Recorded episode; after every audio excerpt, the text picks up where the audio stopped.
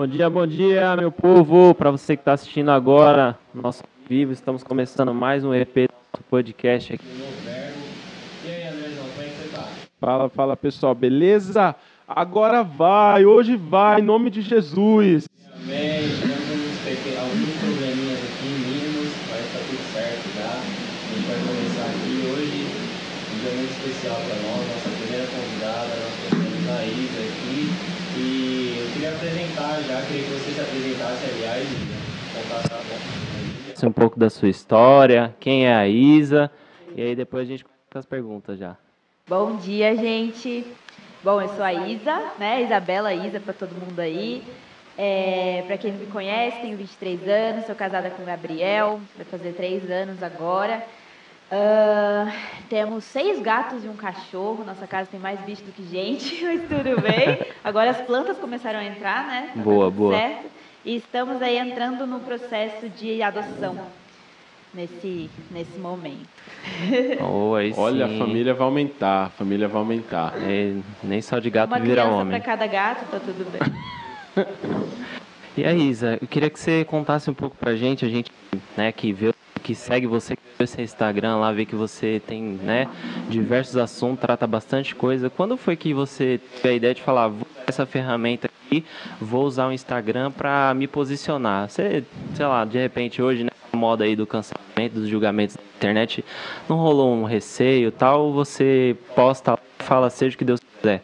Então, é, no ano passado, no comecinho da pandemia, eu falo que foi a minha virada de chave, né? Porque teve aquela época de vários cursos gratuitos, e aí eu fiz dois cursos gratuitos, e um deles, que era sobre identidade e propósito, foi o que mudou minha cabeça em relação a muita coisa, que foi quando eu comecei a me questionar e a entender quem eu era e por que eu era e o que eu ia fazer com quem eu era da vida. Entendi. E aí, a partir desse momento, eu decidi começar a usar o Instagram. Então faz, vai fazer um, faz um pouquinho mais de um ano, né? Eu comecei a usar o Instagram e o meu objetivo principal era falar sobre casamento. Porque eu acredito que os nossos perrengues têm que servir de alguma coisa para os outros. então eu comecei a falar sobre casamento. Só que eu, come- eu vi que. Eu, eu achei que eu fosse falar para pessoas casadas. E eu vi que as pessoas que chegavam no meu Instagram eram pessoas solteiras ou namorandos, que na verdade não queriam casar errado. E aí, e a parte de falar sobre cristianismo, de falar sobre as polêmicas aí, faz muito, foi muito natural, porque compartilhando meu dia a dia, compartilhando as minhas reflexões e tudo mais, porque como diz uma amiga minha, a Amanda, é, ela me define como uma cristã inconformada. Então, é, foi, foi muito natural. E sobre cancelamento, eu vejo que isso tem muito a ver com personalidade. Tem pessoas com personalidades que vão se importar e vão sentir muito mais, mas eu sou uma pessoa que eu, eu já tenho que me esforçar para me importar com a opinião alheia. O Ah. contrário, não tanto. Então já passei por cancelamento, já fui até para conselho de ética aí por conta de, de opinião, de, de, de me posicionar, mas estamos vivendo. Ah, certo. Bom. Vai, André, manda boa. Ah, você está falando dessa questão do, do cancelamento, né? Eu, eu, eu pastoreio igreja, então não posso entrar em nenhum tipo de polêmica. eu só eu tô aqui só para só para acompanhar o Jeff e a Isa que que se que se matem aí. Mas é, mas vamos, vamos entrar logo para a questão pior, né? Fala pra gente, você é uma pessoa politizada, Isa? Você se, se informa bastante de política ou você entende que a sua área de, de, de conteúdo é outra área mesmo, é mais baseada na questão do, do feminismo, do casamento, como você tem falado? Você pensa em entrar para a área... Porque eu acompanho você, eu fico vendo você no, no- nos seus stories, e a cada tempo você gira um assunto, né? Então tem um dia que você está falando mais um negócio, aí passa as duas semanas, agora... Tá, vai entrar a pauta de política nisso também? Eu tô pensando em como vai ser ano que vem. Se o meu Instagram vai existir o ano que vem. Deus. Essa tá sendo a minha oração do momento para entender isso, porque é, eu já fui de me envolver muito com questão de política, de me posicionar nessas questões de direita, esquerda e tudo mais. Mas depois eu comecei a ver o, qual era, a entender né, qual era o meu propósito, que é uma coisa que eu tenho falado muito sobre o propósito, sobre onde é a minha área de atuação, sobre qual é a minha vocação, todas essas questões. É, eu tenho buscado dar mais atenção ao que é, como diz, né, ao que é, digamos assim, a minha área na sociedade, a minha área de atuação, que é mais voltada de fato para a família. Então, por que, eu falo sobre feminismo? Porque é algo que tem impactado e destruído famílias e casamentos. Então, até quando eu falo de coisas políticas, como feminismo, marxismo e essas coisas relacionadas, eu vejo isso do olhar da família, do olhar de como isso impacta o casamento, a família, e como cristãos têm sido enganados achando que é uma coisa sem estudar o que na verdade é outra coisa. Agora, respondendo a pergunta, não sei. É, tenho que ver o que Jesus, o que Jesus manda aí sobre essa questão. Jesus de... treteiro. Quais são os limites Jesus, permitidos para Isabela? É, Jesus encrenqueiro da Isabela tem que ver. Mas eu, eu penso assim, né? É, em relação ao posicionamento, de maneira geral, a gente não precisa falar de tudo. Né? A gente não precisa ter opinião sobre tudo. Então, eu me posiciono mais sobre as coisas sobre as quais eu estudo de fato. Eu, eu, eu, vejo que tem muita gente falando sobre, querendo falar sobre muita coisa, sem conhecer sobre muita coisa. Então, o primeiro ponto eu acredito que é esse: falar sobre o que você estuda, sobre o que você tem essa base. É, se eu vou me posicionar em relação à, à, política no ano que vem, principalmente, que, que é o que vai vir mais à tona, não sei. Mas o importante é não se omitir. Como eu vejo que tem muitos cristãos se omitindo, é, ou. Sempre. Então tem que ter, faz parte. Os mureteiros. se omitindo por medo das reações, por medo do que vão falar e tudo mais. Só que eu acredito, eu, eu aprendi, né, do ano passado pra cá, nessas tretas todas de posicionamento, que tem hora de ser sal e tem hora de ser fermento. Então o sal, ele é notado no paladar, né? Por mais que ele não seja visto, ele é notado. Quando você come uma comida com sal, você vê que tem sal. Agora quando você come um bolo, você não sente o fermento no gosto. Ele faz o que ele tem que fazer sem se expor. Então eu vejo que tem momentos e momentos, lugares e lugares de, de se posicionar e como se posicionar. Legal, legal, bacana. É, uma resposta. Ô Isa, você conhece Jesus faz tempo? É desde quando? Eu conheço igreja desde oito anos de idade, mas eu conheci Jesus, comecei a conhecer, comecei a flertar com Jesus ali com 16 anos. Quando você fala conhecer igreja, é o quê? Você ia, tipo, na missa? Então, é, eu, eu, a minha vida é uma, mil histórias, mil tretas, né? Mas assim, é, eu vim, quando eu era pequenininha, tipo, antes dos oito anos, eu vim de uma realidade que eu nunca ia à igreja, nunca ouvia falar de igreja, não era, não era nada, nenhuma religião, nem um lado nem outro. E aí, com oito, com seis anos mais ou menos, eu conheci meu pai, né? Porque eu não conhecia meu pai quando eu era pequena, outras histórias. Eu conheci meu pai e ele era pastor de uma igreja muito legalista, bem tradicional, sabe? E aí eu fui de uma realidade que não vivia nada de igreja para um mergulho. Para um mergulho é, numa realidade tipo de igreja todo dia, de você só vai usar saia, de não pode assistir televisão porque é do diabo, de não pode usar roupa que tenha bichinho porque é idolatria. A Hello Kitty não tem boca porque foi oferecida. É, foi uma, foi uma mudança muito brusca. E era assim, eu lembro que com oito anos de idade, é, eu, é, é, era uma realidade que não era saudável e não era o cristianismo, né? Então, tipo, com oito anos de idade, eu li a Bíblia, porque era, era uma obrigação, mas eu lia na o meio da revista e corrigida e não entendia nada. Dar-se usar, boa medida, sacudida. e não, não, não, sabia que era Deus, né? Eu estava acostumada a ir para a igreja, ver as pessoas na igreja, mas nunca sentaram e falaram: olha, Jesus é esse cara aqui, vamos aprender sobre ele. E aí, com 16 anos, eu saí de casa, fui morar sozinha, e aí dei as costas para tudo aquilo, porque não tinha um relacionamento com Deus, né? Era só práticas e obrigações. E e aí eu me envolvi em muita coisa errada antes de Jesus falar, ei, eu existo. E eu tive, eu passei por várias fases, até pela frase de sou evangélica não praticante. Você está com hoje com uns 48 anos, né, Isa? É. Você tem. Na aparência 20.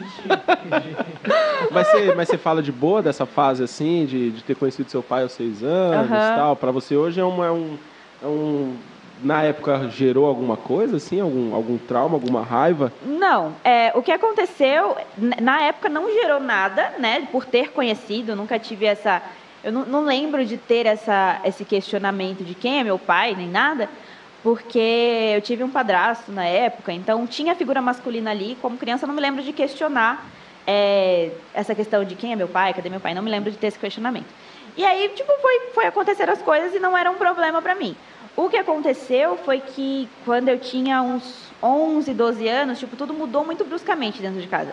De uma casa que ia para a igreja todo dia, que tinha culto em casa e tudo mais, para não quero mais ouvir falar de Deus dentro de casa e tipo tudo virou de cabeça para baixo assim. E aí foram várias questões que aconteceram. Passei por uma série de abusos sexuais até os 16 anos, que foi quando eu saí de casa. Então, aí sim entrou uma certa revolta. E eu lembro que eu, quando eu saí de casa, eu falava: se Deus existe, eu nunca conheci, porque era a verdade, nunca me apresentaram a Deus. Então, Deus existia, Deus existe, mas eu não tinha conhecido. E aí foi que eu entrei na fase de sou evangélica não praticante, aí sou agnóstica, sou. Era, fui de tudo um pouco, mas sem saber o que, que era, sabe?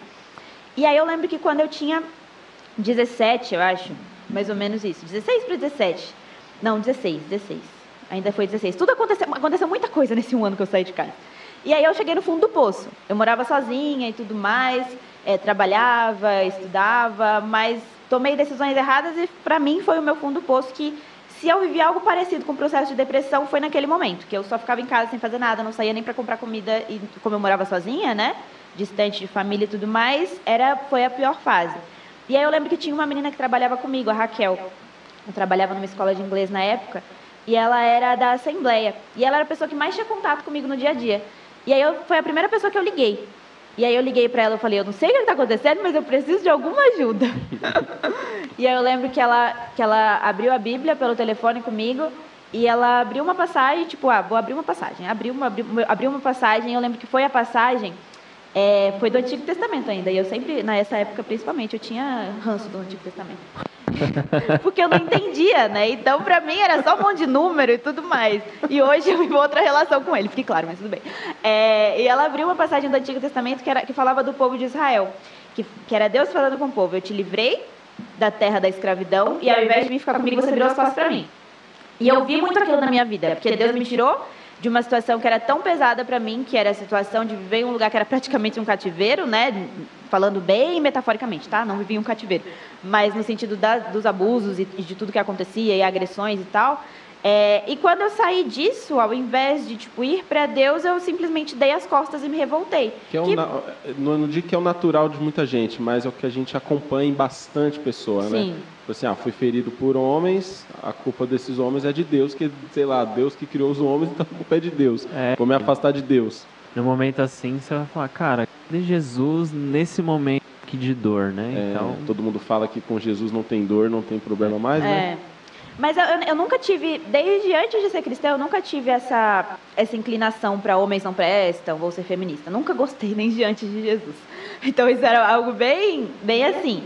É, pelo contrário, né? Porque se você vai estudar, não sou psicólogo, mas se você vai estudar isso do ponto de vista da psicologia, é, quem sofre um abuso vai para dois caminhos, né? Ou a pessoa realmente se fecha para homens, não consegue ter nenhum contato com homens, porque qualquer coisa lembra do abuso. Isso eu já conversei é engraçado, quando você passa por um trauma, você conhece pessoas que se passaram por isso, você acaba se conectando muito naturalmente. Eu já conheci mulheres que tinham passado por, por, por abuso sexual dentro da família também, porque isso é o que mais acontece dentro de casa, é, quando elas eram pequenas também, 8, 9 anos de idade, e a mulher tinha 40 e poucos, 50 e poucos anos de idade, já tinha filho e tal, e ela olhou para mim e falou: Como que você consegue ter relação com seu marido? Porque o meu marido encosta em mim e eu não consigo, eu já lembro do abuso que eu sofri.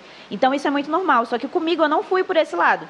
Eu fui pelo outro lado, que é já que aconteceu do jeito que eu não queria, agora tanto faz, isso não tem valor nenhum, é só, é, falando nos termos claros, sexo é só sexo, qualquer pessoa tocar qualquer pessoa é só isso. Então eu fui por esse lado da promiscuidade, que é o outro lado que eu acredito que atinge as pessoas é, que passam por isso, que pode atingir as pessoas que passam por isso. Então eu fui para esse lado, eu nunca tive esse, essa, essa, isso de focar na figura masculina, sabe? Então, nesse momento, foi aquilo que aconteceu. E aí, naquela ligação, a, a minha amiga leu essa passagem e aí eu lembro que meio que caiu a ficha. Eu comecei na igreja com ela e recebi algumas palavras. E eu lembro que no, no dia que eu fui na igreja com ela, eu recebi uma palavra que demorou muito tempo para fazer sentido, assim. E até hoje eu, eu, eu pergunto para Deus assim sobre o que ele estava falando, mas independente do contexto, ele já, já cumpriu.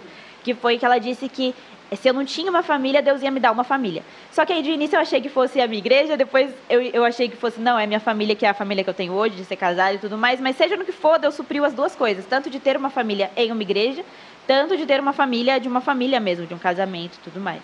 E aí foi um processo aí. Eu falo que eu não acredito na conversão, no aceitar a Jesus como como muitas pessoas veem que é um dia, né? Eu me converti nesse dia. Para mim, como eram muitas bagagens, foi um processo. Processo de santificação, né? Você teve o, você teve um encontro ali, mas a santificação ela é até Exato. até Jesus voltar e buscar a sua igreja aí. Entender que o que era errado, entender o que não fazia mais parte da minha vida, foi um processo.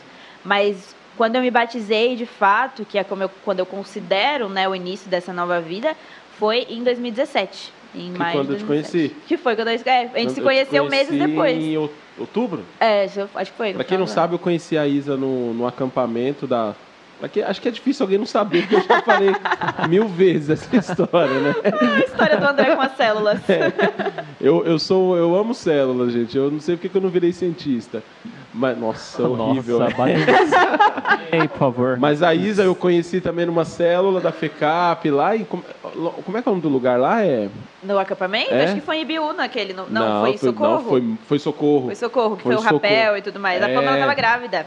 Isso, a Pamela estava grávida. A Pamela conhecia a Isa lá, a Isa toda, toda acelerada, toda. E aí eu já entro no outro, no outro caso. Porque, Isa, é muito louco a sua vida, porque a gente dá pra ver que é tudo muito rápido. A Isa, é, a- aos 16, ela Saiu de casa. saiu de casa, tipo a Natasha do Capital Inicial, mas a Natasha foi 17, né? Aos 17. 17 anos. Fugiu de casa.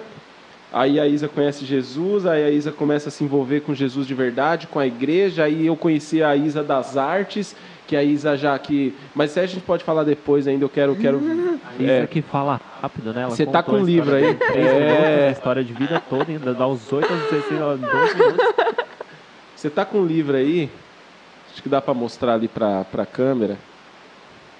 Ele é o Feminismo, Perversão e Subversão, da, Da Ana deputada Cam- Ana Campanholo. Ana Campanholo. Fala um pouco aí o que, que, você, tem, o que, que você tem achado. Eu conheço ela, acompanho um pouco nas redes sociais e já que é para falar mal das pessoas, a Ana, a Ana ela é tanto aclamada quanto ela é odiada. então, Odiada, ima- é se, a- se as pessoas te pegam no ônibus com esse livro, tanto você pode ser abraçada e falar, nossa, é isso aí, fotógrafo. É, nossa, que legal, você também segue a Ana, tal, tal. Como você pode tomar uma voadora. Sim. se alguém, se tiver aquela, aquelas pessoas que, que, que são do outro, do outro lado da moeda, né? Aham. Não, não quero aqui fazer o julgamento, mas já fazendo.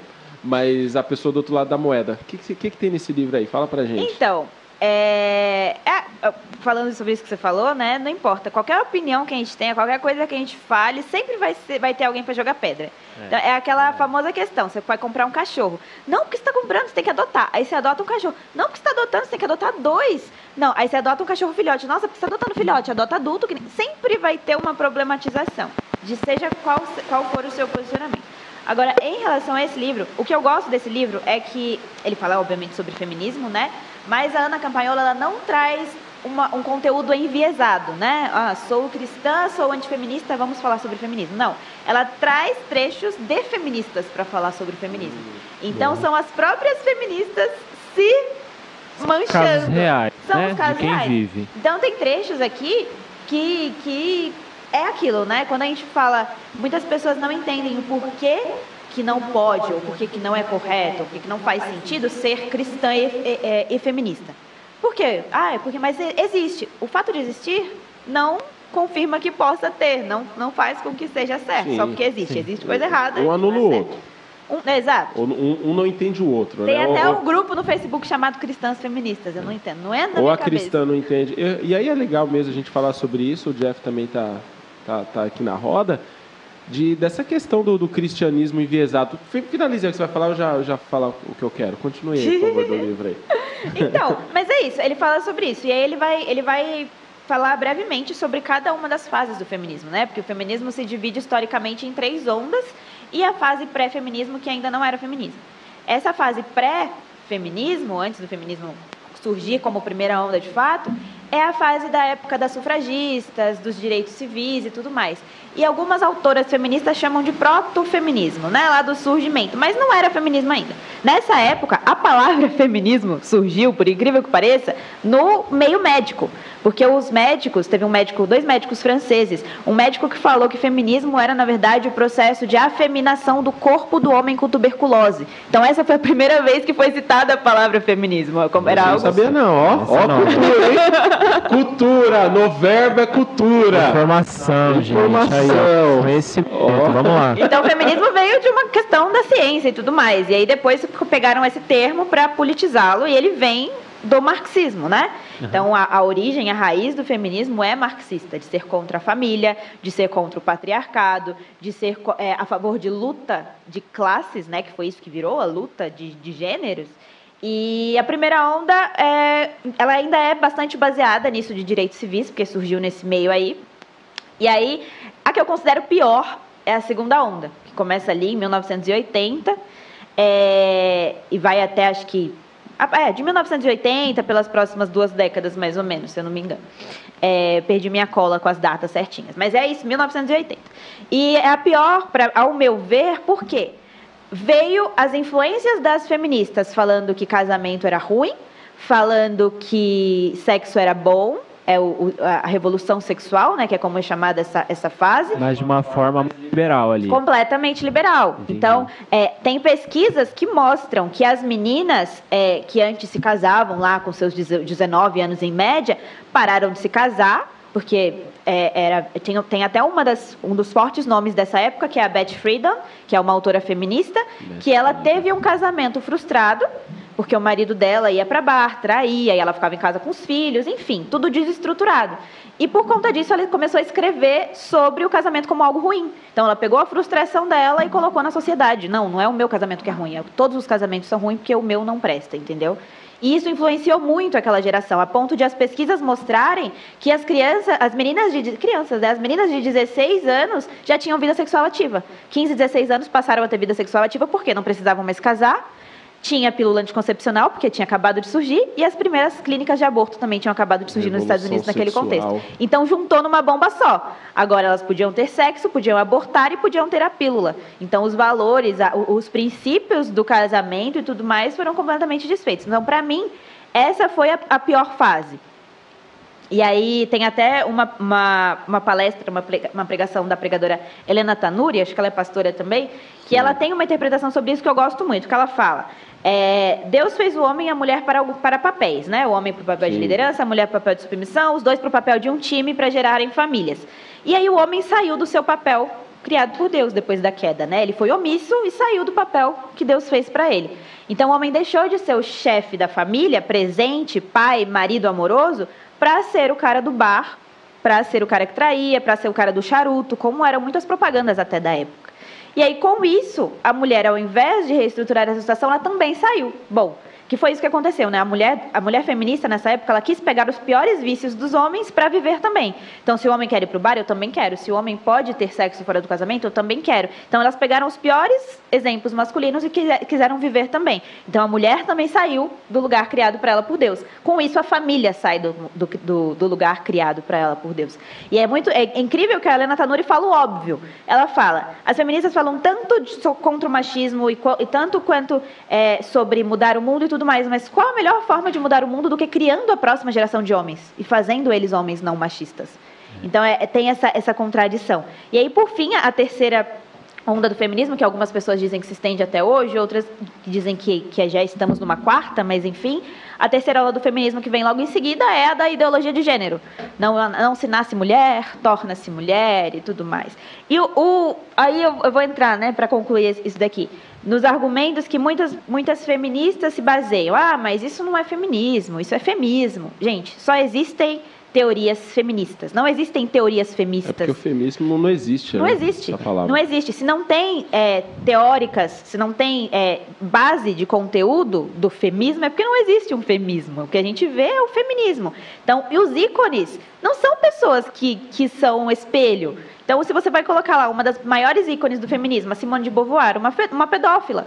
Ela era companheira do filósofo Sartre e os dois juntos lutavam na justiça para tornar legal, para legalizar rela- o relacionamento de pessoas mais velhas Jean com Paul? crianças. Jean Paul o Sartre? Com crianças de 13 anos. Porque era, é, eles aliciavam meninas, né? Elas, ela, ela, os dois eram professores, ela aliciava as alunas, levava as alunas de 13, 14 anos para casa para ter relações com ele ou com os dois. Então, eram pedófilos. E são essas pessoas que são aclamadas femi pelo feminismo. Isso que não faz sentido. Misericórdia. Que tem, que tem isso, né? Vou até tomar uma água aqui para ficar mais leve. para ver se desce com água. pra ver se desce com água, ótimo. Mas, é, mas isso, isso é isso é maluco mesmo, né? Tem um, um, um, pastor brasileiro que ele, ele diz que se o machismo é um câncer, o feminismo é, o o feminismo é um band-aid tentando curar o câncer. Uhum.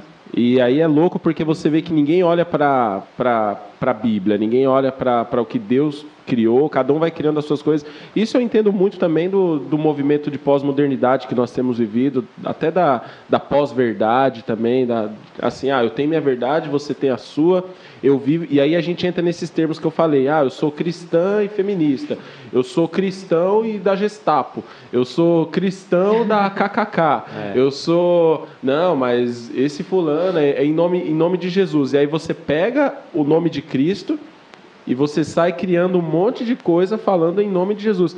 Teve até. E aí, esse, por que, que eu falo sobre isso? Por conta desse, de vários movimentos. Uhum. Seja esse, seja movimentos raciais, ou Sim. seja movimentos de violência, como uma igreja que foi uma igreja católica destruída em Osasco recentemente, e o cara falou que entrou e falou, não, fiz em nome de Jesus. Uhum. Tipo assim, eu tô. O que, que você acha dessa galera que hoje tem pegado o nome de Cristo e criado esse monte de compartimento usando o nome de Jesus? Feminista cristã. Sim. Um, e hoje tem uns feministas, né? São os caras que, que, que você, como é que você vê isso para o futuro? Da quinta onda já. Vamos, vamos criar a quinta onda aqui. Sai daqui hoje do Noverbo a quinta onda, que vai ser analisada pela Isa. Ela vai lançar livro com tudo isso. É, então, era até uma polêmica que surgiu lá no Instagram na semana passada, né? Que tava muito esse papo de divórcio e tudo mais. E aí eu postei umas coisas, né, falando sobre o divórcio à luz da Bíblia e tudo mais. E algumas pessoas vieram falar, ai, mas isso é o que você acha.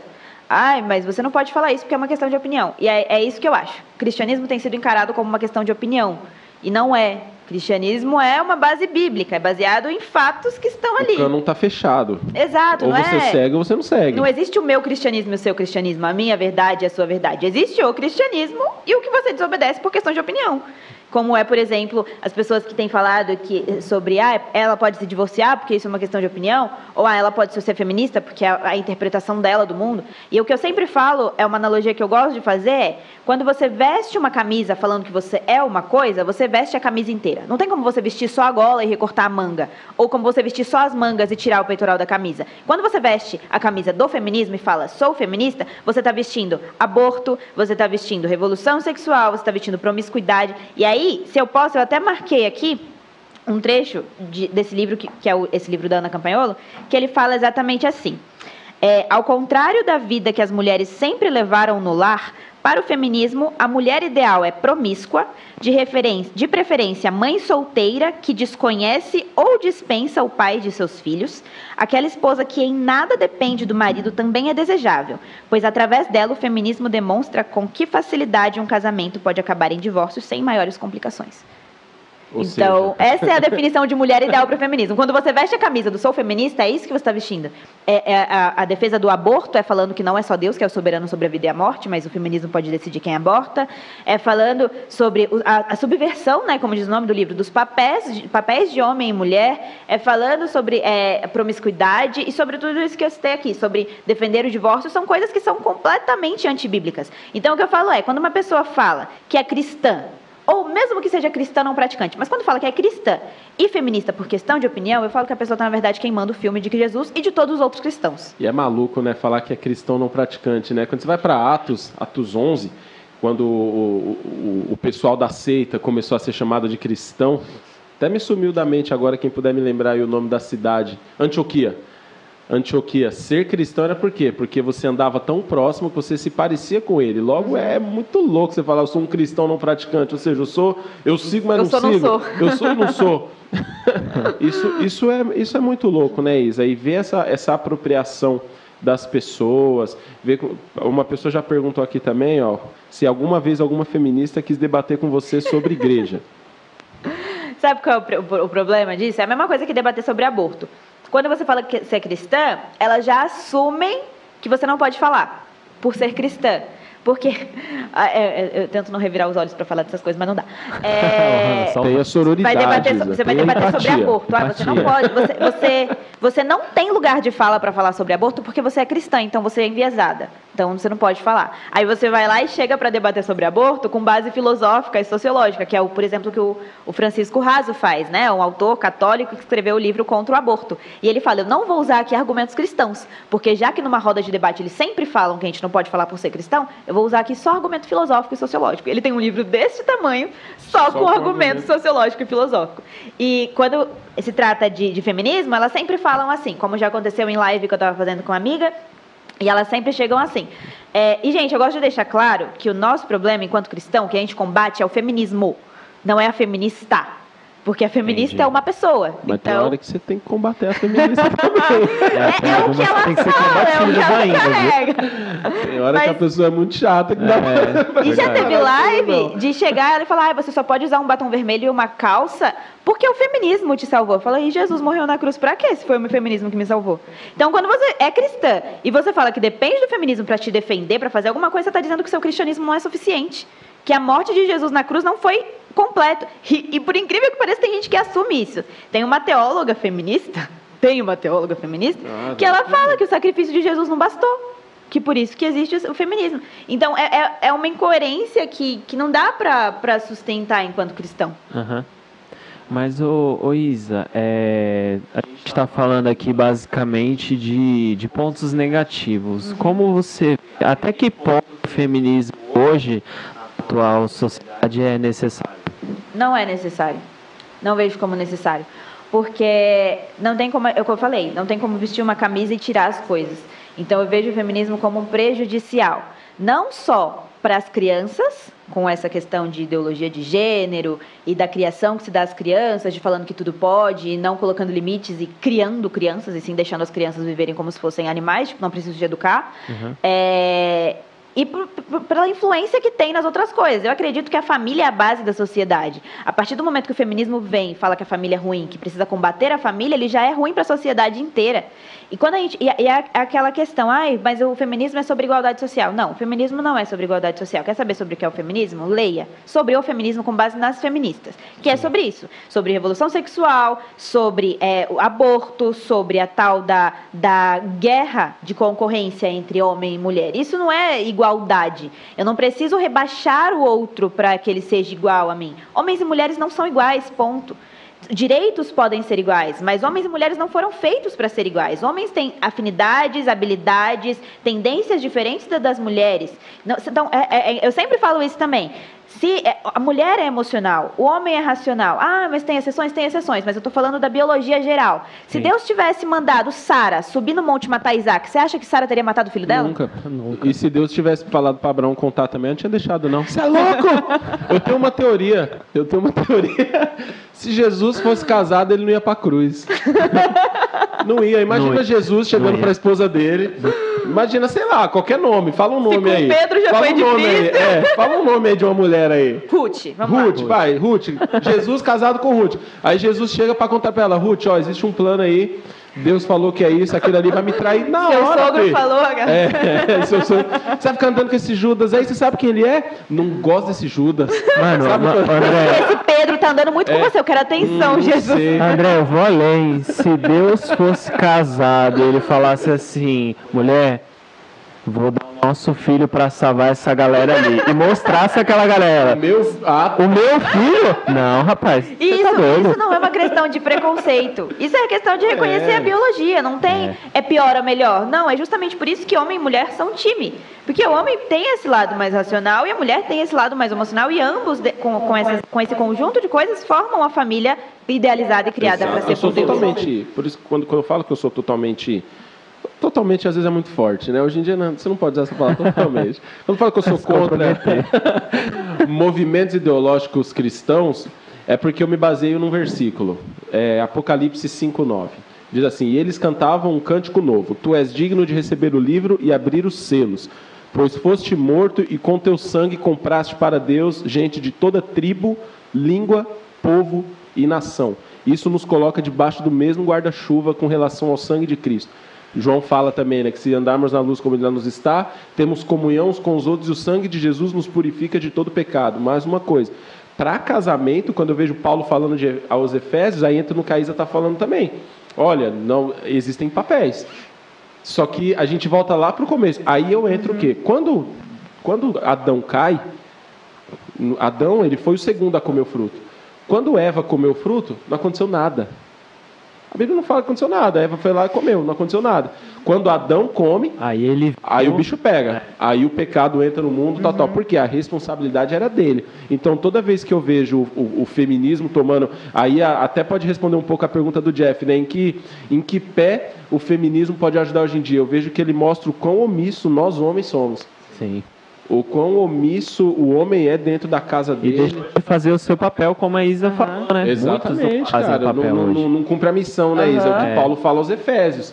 O que Paulo fala aos Efésios. Então, meu, imagina você chegar e perguntar, Isa, você topa ser obediente a, um, a uma pessoa, falar, não, cara, a um, a um, um chefe. Sim. A um, a um chefe que vai te pagar um, um bom salário que vai cuidar bem da empresa que vocês trabalham, que vai prover um bom plano de saúde. Cara, eu não vejo problema nenhum. Agora, Sim. fala, Isa, você topa ser, ser, ser submissa a um chefe que atrasa seu salário, que, que grita, grita com, você, com, você, que te assedia Sim. moralmente. Uhum. Você vê que é muito ausência dessa, dessa missão, né, Isa? Uhum. Você quer, quer a gente estava até falando sobre isso essa semana, né? Sim. Né? É, eu vou concluir, é, fazer a conclusão do que o Jeff tinha perguntado, do porquê que eu não acho que, é, que o feminismo é necessário na sociedade. É aquela questão, é, feminismo não é cura para machismo. Machismo existe? Machismo existe, mas feminismo não é cura para isso. Ah, Isabela, o que é cura? Jesus. Jesus resolve todas as coisas. A gente vê Jesus numa sociedade muito mais machista do que a de hoje, defendendo mulheres, dando voz a mulheres e permitindo que mulheres tivessem a própria missão é, e contabilizando e dando nome a mulheres que antes não eram nem citadas. Então, é Jesus. Jesus é a cura para qualquer machismo e para qualquer coisa. E para eu falar de direitos, para eu falar de igualdade de salário, de igualdade de direitos, eu não preciso ser feminista. Eu preciso ser uma pessoa normal, com a consciência no lugar. Então, para mim, feminismo não, não é necessário por esses, por esses motivos. É, agora, quando a gente entra nessa questão de papéis, né, que você falou de, de, liderança, de submissão e tudo mais, que são os termos para o que você falou, né? É, alguém até me perguntou no Instagram esses dias, não sei se foi na caixinha, se foi em algum outro lugar, mas no Instagram, é, por que, que se fala tanto da mulher ser submissa, mas não se fala do homem ser o líder ideal como Deus fez, né? A questão é que a submissão está mais no foco porque a submissão é mais problematizada. Esse é o meu ponto de vista. Como tem mais mimimi em cima disso, a mais se fala sobre isso. já traz. O ser humano, o ser humano Nossa, ele é anarquista por natureza. Eu, tava, eu, eu, gosto de ver Discovery Home and Health, né? E eu gosto de ver as, as coisas voltadas para casamento. Aí tem um programa que chama 90 Dias para Casar que são duas, duas pessoas de países diferentes que conhecem culturas diferentes e se casam e casam em 90 dias. Ah, sim. E aí tinha ah, um cara. o casamento cega. Acho que é mais ou menos nessa pegada. É o do, da, da, do N Grandão? É, do N Grandão. Não vamos fazer propaganda. Eu assisti também. O N Vermelhão. É, mas aí nesse programa tem um casal que o, que o cara é da Nigéria, né? Muçulmano, mais conservador, comparado aos Estados Unidos, e a mulher é, é americana. E aí, quando eles estão há três dias de casar, eles sentam para ter uma conversa. E ele fala: Você não vai ficar me controlando assim, porque eu não fui criado, minha cultura não é assim. Na minha cultura, eu dito as regras de casa e Na você. Cultura, nós explodimos. Aí ela olha para ele e fala: ela, ela... A gente joga uma vida. Aí ela simplesmente olha para ele e fala: Eu não sou submissa, eu sou americana. Tipo. Eu queimo sutiã. tipo, é, aí, aí eu quero entrar nesse, nesse ponto. O que é ser submissa para essas mulheres, sabe? E, e, é uma coisa, ah, Isa, mas como ser submissa a um homem que. Aí o que o André falou, né? Que faz isso, que faz aquilo, que é agressivo, que não sei o quê. Eu falei, gente, hoje em dia estamos no Brasil, ninguém coloca a corda no pescoço de ninguém para casar tem a responsabilidade afetiva e maturidade afetiva para você escolher uma pessoa a quem você vai ser submissa. Sabe quem você é antes de procurar alguém para casar. Também. Exato, sabe? Então é, é, essa a questão. E aí falando até para homens, é, se cobra muito de mulheres serem submissas e elas devem ser, nós devemos ser submissas, mas precisa se cobrar também a parte da masculinidade do homem ser líder. O que, que é o ser líder? É, é, fazer o que Jesus quer que você faça no seu lar. Então, é, se nós servimos e seguimos a liderança de Jesus, o papel do homem no lar é obedecer a liderança de Jesus e passar isso para a família dele. Então, espera-se que o quê? Tenha as virtudes e o fruto do Espírito Santo como Exato. Jesus. Exato. Paulo, Paulo fala aos Efésios que o, o homem morra por sua esposa. Sim. Aí o cara fala, ah, André, mas o que é morrer para mim? Morrer é morrer, velho. O que, que, que, que, é morrer para você? Da sua vida, é isso. Da é, sua... Aí entra aquele negócio que, de vestir a camisa, entendeu? É. Ou o cara veste a camisa de vez, aí a menina, a jovenzinha vai lá, começa a se relacionar com um cara que não é cristão. Que o cara não tem uhum. nenhum tipo de pensamento de Jesus. É, ah, é óbvio que ela não vai gostar de ser submissa a esse cara, porque esse cara não vai saber ser um esse líder. Esse cara não vai saber ser um líder, cara. E hoje em dia nós vivemos uma, uma era de uma masculinidade fragilizada. Eu, eu falo que as pessoas hoje em dia elas gostam de. Mimimi. De, é, o mimimi, de, de nivelar as coisas por baixo. Uhum. Nós vivemos uma era, infelizmente, uma geração. Quando eu falo medíocre, não é de só ruim, é medíocre é mediano. Sim. De, de médio Não é baixo. excelente. É, não é excelente. Então, antigamente, como que era o cara? Mano, meu pai, meu avô, por que, que meu avô, o seu avô, o avô de alguém aí, o cara tem várias terras. O cara acordava cedo e falava, mano, o que, que eu tenho que fazer? Vamos lá carpir Sim. um negócio, vamos lá, vamos, vamos ralar, vamos lutar tal. O cara hoje em dia ele fica, ah, se, se eu chegar lá, meu chefe levantava, ele não, esse cara não liga que em casa ele tem um filho para criar uma mulher. Ele não quer ouvir desaforo. E não porque só a masculinidade isso. dele não consegue ouvir Mas um desaforo assim, na empresa. fragilidade, você percebe que tira a responsabilidade para eu ficar de boa? Tranquilão. Uhum. Você fica tranquilo. E não só isso, ah, a gente não. vê muito, muito homem querendo fazer, tipo, só a obrigação, a sabe? É aquilo que. É aquilo do não faz mais do que obrigação. É. O cara quer trabalhar seis horas, voltar para casa e jogar videogame. Sabe? Exato. Então, é, eu não sou a favor do videogame nem pra criança. Meus Sério? filhos que lutem. Eu sou, eu sou mas Meus eu vendi. Eu vendi pelo bem da minha casa. Glórias a Deus. A minha esposa joga, então tá tudo certo. mas não porque. Não demonizando o videogame, mas qual é o problema? Prioridades. Sabe, não tem nada, nada. Eu sempre falo isso. Não tem nada de errado o cara querer jogar videogame, o cara sair com os amigos. Sou casado e o Gabriel sai com os amigos dele, vocês estão de prova aí. E, e tudo bem. É, é importante os dois serem indivíduos, ainda Sim. assim. As mulheres terem as suas amigas e terem os seus momentos Sim. de qualidade. Porque senão as identidades se misturam e ninguém mais sabe quem é quem.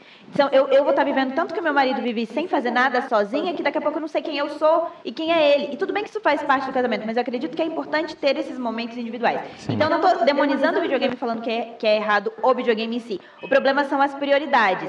Então, tem, é essa questão entre passar um tempo de qualidade com a minha esposa, entre fazer uma coisa com a minha esposa, entre brincar com os meus filhos e jogar videogame, o cara quer jogar videogame porque para ele é mais relaxante jogar videogame do que estar com a família, entendeu? E, eu, e, e isso é maluco, né? Isso mostra mais um problema do ser humano, é, falando até a questão do, do tempo do cara, não sabe organizar o tempo dele, ou a mulher não sabe organizar o tempo dela, uhum. né? Hoje em dia, com o celular a 24 horas que a gente usa também, eu vejo muito disso. Eu, a gente conversou na live esses dias falando sobre tempo, sobre produtividade, sobre produtividade. Às vezes a pessoa acha que é só o tempo, né? Ah, eu vou direcionar uma hora do meu tempo para meu filho, mas e a sua energia para esse tempo?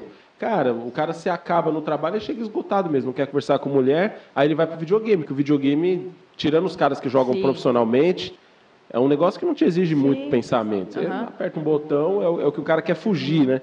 Aí mais uma coisa, mais uma prova dos homens de hoje. Você que é um adolescente, um jovem solteiro ainda, não seja esse cara que foge de, dessa pressão.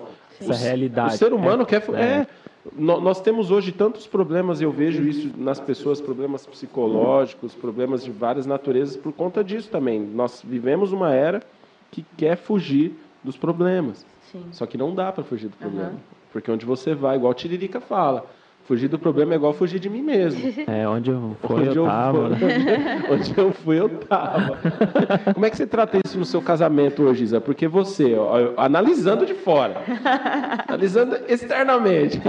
Gabriel. Coitado do Gabriel. Ele apanha, mano. Você faz faculdade, último uhum. semestre, FECAP, e FECAP, gente, né? A Anguera, onde eu me formei, não. Lá os caras estudam. Ai, mas eu sou publicitária, gente, é menos puxado é. do que o povo que faz exatas contábeis. Mas brincadeira, quem fez a Anguera, ó, uhul, laranjinha, vocês são as verdinhas. Aqui é verdinha e a é. laranjinha. Laranjinha Gente, eu nem vou falar a minha, que eu acho que faliu, tá? É Unifiel, aquela faculdade que é fiel Acho lá. aquela que os caras tá devendo lá, que o É. prédio tá abandonado. Vocês estão devendo Pobre milhões aí. Mas a Isa tá fazendo faculdade. A Isa dá mentoria numa escola. Como é que é o nome da escola? New Language. New- É uma escola de inglês. Aí, New Language. Faz. Como é que é? Legenda? Eu que trabalho, eu na sou sua redatora, casa? trabalho numa agência. Trabalha e aí, numa agência. Faz Quantos arte. empregos você tem? Peraí, antes você Eu fazer acho essa que eu pergunta. tô com seis. é, vamos, Seis vamos lá. empregos. A faculdade, a agência, que é o meu trabalho fixo, né? CLT. Aí eu dou aulas também da, de mentoria na New Language. Eu tenho as minhas alunas das minhas mentorias individuais particulares. É, eu trabalho para uma produtora de vídeo como roteirista, também como freelancer. Eu tenho a minha empresa de cestas. E eu tenho um outro cliente de redes sociais. Pessoal, E você ela é- vai lá no LinkedIn lá que ela tá precisando de emprego. É, e você é influencer. E você é E tem o meu influencer. Instagram que agora eu comecei a levar mais a sério, que é, a minha É. amiga fazendo, fazendo merchan da Amanda, né? Que ela faz artes e tudo mais, então agora eu comecei a levar a sério. Então, é, eu- eu- algumas, muitas coisas, né? Acho que é o que você vai fazer, como que eu organizo isso? A pergunta. Algumas coisas, tudo que eu posso delegar, eu busco delegar. Então, por exemplo, meu Instagram, eu sou boa em escrever, eu não sou tão boa em fazer arte. Então, eu estou fazendo o que eu sou boa em fazer e eu deleguei e paguei outra pessoa para fazer as minhas artes. É um tempo a menos que eu passaria quebrando a cabeça e que não ficaria tão excelente quanto outra pessoa fazendo. E disso valorizo também o trabalho de outra pessoa. Então, é, tem a parte de casa. É, eu estou trabalhando bastante agora, o Gabriel está trabalhando bastante agora. Então, agora a gente chegou no momento que, como a prioridade dessa temporada na nossa vida, que está alinhado com Deus, é trabalhar, é construir, é investir, porque no- na próxima temporada teremos filhos. Então, agora o meu foco é esse. Então, eu passo o dia inteiro, às vezes, na frente do computador durante a semana. Então, a gente cons- conseguiu contratar outra, uma pessoa para limpar lá em casa de vez em Meu quando, Deus, entendeu? deu uma Sobremesa. Pronto. Então, é, é- é- acho que é o que eu sempre falo até para as meninas da minha mentoria, é a questão de estabelecer prioridades e entender a temporada. A gente está num ano de muito trabalho, mas ainda assim, um dia da semana, eu busco tirar um, dia para não fazer nada, sabe? Pra, pra, porque é importante ter isso, para estabelecer o equilíbrio e para até dar o pique para a próxima. Eu semana. Vou filosofar agora. A melodia, ela é formada entre o espaço entre as notas. Se não houver espaço entre notas, não existe melodia, não existe música. Então, a pessoa que nunca descansa, ela não produz nada. Ela Aham. acha que produz, mas ela só está se cansando mais ainda. Sim. Tem que descansar. Sim. E aí é isso, a gente vai equilibrando assim. Delegando, fazendo, eh, estabelecendo prioridades, né? Delegando de maneira mais, mais, prática, com a folhinha lá do planner semanal, tudo que eu tenho pra fazer na semana para não perder as coisas que tem para fazer. E tendo pelo menos um, pelo menos domingo, que é normalmente, né? Porque sábado eu faço os meus trabalhos de freelancer e tal, mas pelo menos domingo é o dia que. E no home office também ajuda, né? Porque estão os dois em casa, então é mais tranquilo de equilibrar. Domingo é isso. do senhor. Domingo, domingo é do senhor. E você segue bem, Isa, o seu planner? Ou você é aquela pessoa, tipo, todo dia você apanha dele? Eu era muito desorganizada. É, é engraçado. Você apanha da sua agenda? Você segue o seu planner ou ele que te persegue? Eu, era uma- eu não sou uma pessoa, é até o que eu falo para algumas pessoas, né, que vem assim, ah, você é disciplinada. Não, eu naturalmente sou indisciplinada. Eu naturalmente sou desorganizada. E eu comecei a fazer isso agora que eu tô com, com essa correria. Então eu preciso fazer a minha memória estar no papel, porque senão a gente acaba perdendo o compromisso, faltando nas coisas por esquecimento. Então eu coloco a minha memória no papel e eu escrevo lá, segunda, tenho isso para fazer, terça, tenho isso para fazer. E é aquela, né? É a que a gente falou na live também, é o prazer de viver dando check nas coisas. É, isso é Muito bom. Então, é, eu, aqui. eu procuro fazer tudo, tipo, todas as coisas que eu coloco no dia. Mas aí entra o ponto.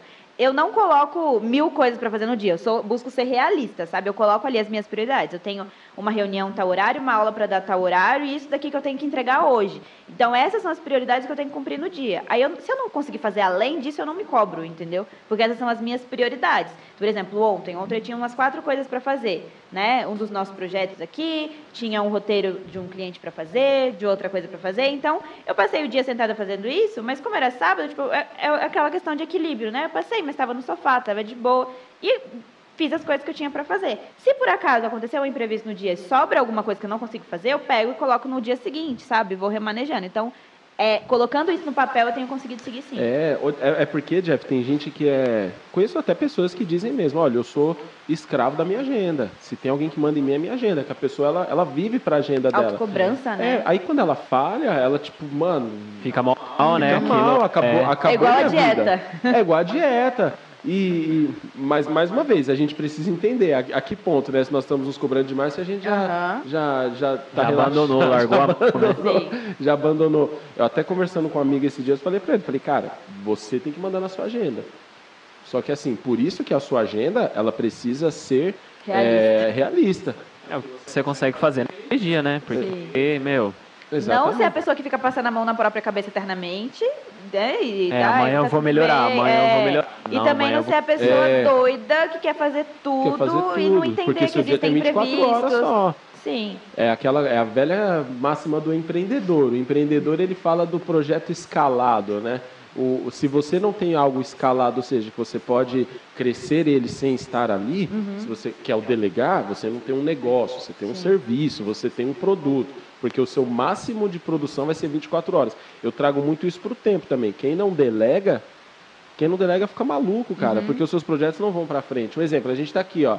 É que a câmera não dá para girar, mas a gente está batendo um papo aqui, eu, a Isa e o, e o Jeff, mas, mano, tem mais quatro pessoas aqui ao redor cuidando para que isso acontecesse. Agora imagina se nós falássemos, não, o meu Jeff, fazer ó, tudo. É, Jeff, e aí? Não, mano, eu vou fazer isso, eu vou fazer aquilo, eu vou fazer aquilo. Você fica maluco, Sim. cara. E aí você não vai produzir nada. Você termina o dia cansado e não fez nada. E, e deixa eu fazer não um paralelo nada. doido com isso, que foi algo que foi na minha vida e talvez seja útil para alguém. Eu tinha essa dificuldade de delegar. Eu era a pessoa que até em trabalho em grupo de faculdade eu queria fazer tudo. Tomava tudo si. Tudo, tudo, tudo. Você era o Cristo. É, e, e, Levava sobre si todas as É, eu aqui. é.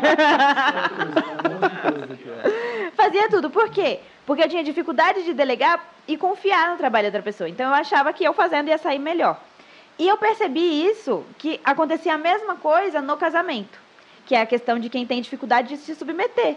Né? Porque se submeter o quê? Vou delegar a confiança ao meu marido, eu vou delegar a liderança ao meu marido, ele vai liderar e eu vou ser outra parte do time.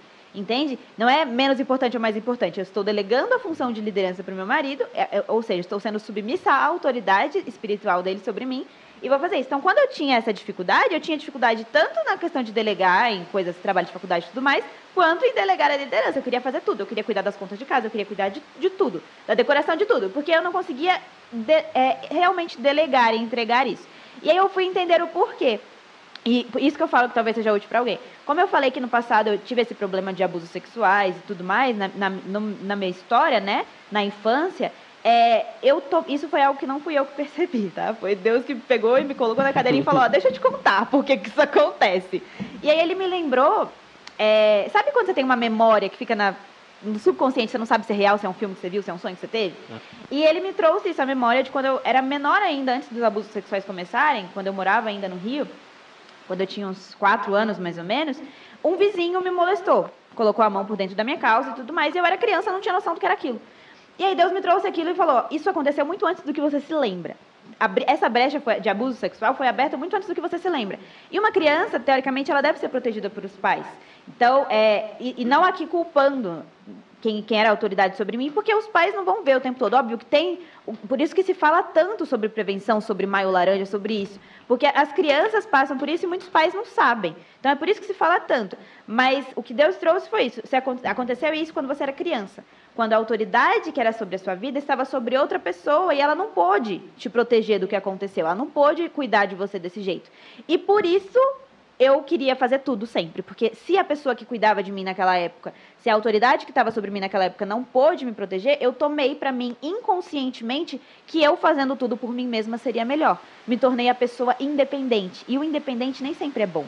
Ou- Ouso dizer que o independente não é bom, porque a gente não é independente. Deus nos fez para viver em comunidade, homem e mulher, igreja, tudo é, é- é em conjunto. Um dependendo do outro, de certa forma. Então, isso, isso gerou em mim Traumas de infância geraram em mim essa disposição para insubmissão, para eu faço tudo por mim mesma, porque eu faço melhor para mim, e tanto em casamento, tanto em trabalhos e tudo mais. Então, quando Deus me mostrou isso, ele falou: agora você sabe o problema, agora você sabe como resolver, agora você sabe qual é a raiz disso. E aí entra também, é eu tive essa, o privilégio de Jesus me colocar na cadeirinha e falar: olha, foi isso que aconteceu. Mas eu não desvalorizo também o trabalho de fazer terapia, que eu fiz te- terapia por um tempo no começo do casamento, justamente para entender coisas da minha personalidade. Eu vejo a terapia muito como isso, como uma ajuda para o autoconhecimento, para entender e, e se questionar dos problemas é, eu vejo a terapia, a psicologia como uma ferramenta mesmo para Deus usar, sabe? Ele pode falar diretamente conosco, mas às vezes ele usa pessoas, como psicólogos, Ah, por exemplo, com como uma ferramenta para A- a- ajudar. o preconceito que as pessoas têm com terapia, com psicologia, é porque o ser humano ele não consegue valorizar aquilo que não é tangível, aquilo que ele não pode tocar. Se eu chegar pro Jeff e falar assim, Jeff, eu vendo água em garrafa. Aí, pô, que legal, André, que da hora, vou, vou comprar, vou, vou divulgar. Agora, eu chegar e falar, Jeff, sabe o que, que eu vendo? Eu vendo desenvolvimento pessoal. Uma ideia. Eu vendo, eu vendo assim, você, eu sentar com Não é você, palpável. te ajudar. Não, isso é bruxaria. Isso é Porque magia negra. antigamente, desde os tempos de Joana d'Arc, Não tinha esse negócio. cara, a- a- a- era bruxaria. Você tra- trabalhar com a mente, é o, é o satanás, é o demônio. Duas coisas que o ser humano tem muito problema. Isso porque fala de, de algo não tangível, com sucesso, o ser humano não gosta, todo mundo faz sucesso é porque fez pacto com o diabo. E, e essa, e esse negócio da, da autoridade na vida, né? Mas fala um pouco mais disso, então, da, da- do valor que você. Sei que você não é psicóloga, que você falou, mas desse, desse valor para a galera que está que tá em casa vendo, porque é um, é um tabu para o cristão. E eu já tive esse tabu. Quando, é, quando veio à tona a questão do abuso sexual e tudo mais, que eu passei por, por, por perícia e tudo mais, o governo tenta, né? A delegacia da mulher tenta encaminhar a pessoa que passa por isso para a psicologia. Só que eu era muito fechada. Eu falei, não, não vou falar sobre isso com ninguém, não quero tal. Não conhecia nem Jesus ainda. É, então me fechei e não quis. Eu fui aceitar a psicologia no casamento. Que foi quando. Porque é, é é uma coisa que me perguntam muito no Instagram, né? Qual que foi o motivo dos problemas que vocês dois tiveram? A diferença. Criações diferentes, bagagens diferentes, personalidade diferente, tudo diferente. Então, para entender isso, a gente aceitou essa ajuda. Tipo, vamos entender por que, que eu tenho essa, essa comunicação, essa personalidade, vamos, vamos usar a psicologia como uma ferramenta para isso. Porque eu sozinha não entendia. Não tem como a gente, às vezes, óbvio que eu tive toda essa, essa ajuda toda de Jesus, mas ainda assim é aquela questão de usar isso como ferramenta. Então, se eu tenho problema, que era o meu caso, por exemplo, de ser fechadona, de ser autossuficiente, de ter uma comunicação muito bruta, que também tem um pouco a ver com a minha personalidade, com o meu temperamento, mas era algo que tinha, sabia que tinha resquícios de tudo que eu tinha vivido. Então eu precisava de ajuda para resolver aquilo. E aí foi aí que eu aceitei, isso já com 20 anos. Foi aí que eu aceitei e, e- e entender e entrar, é, aceitar essa ajuda da psicologia, né? E o que eu percebi, a minha experiência, é que todo mundo deveria fazer.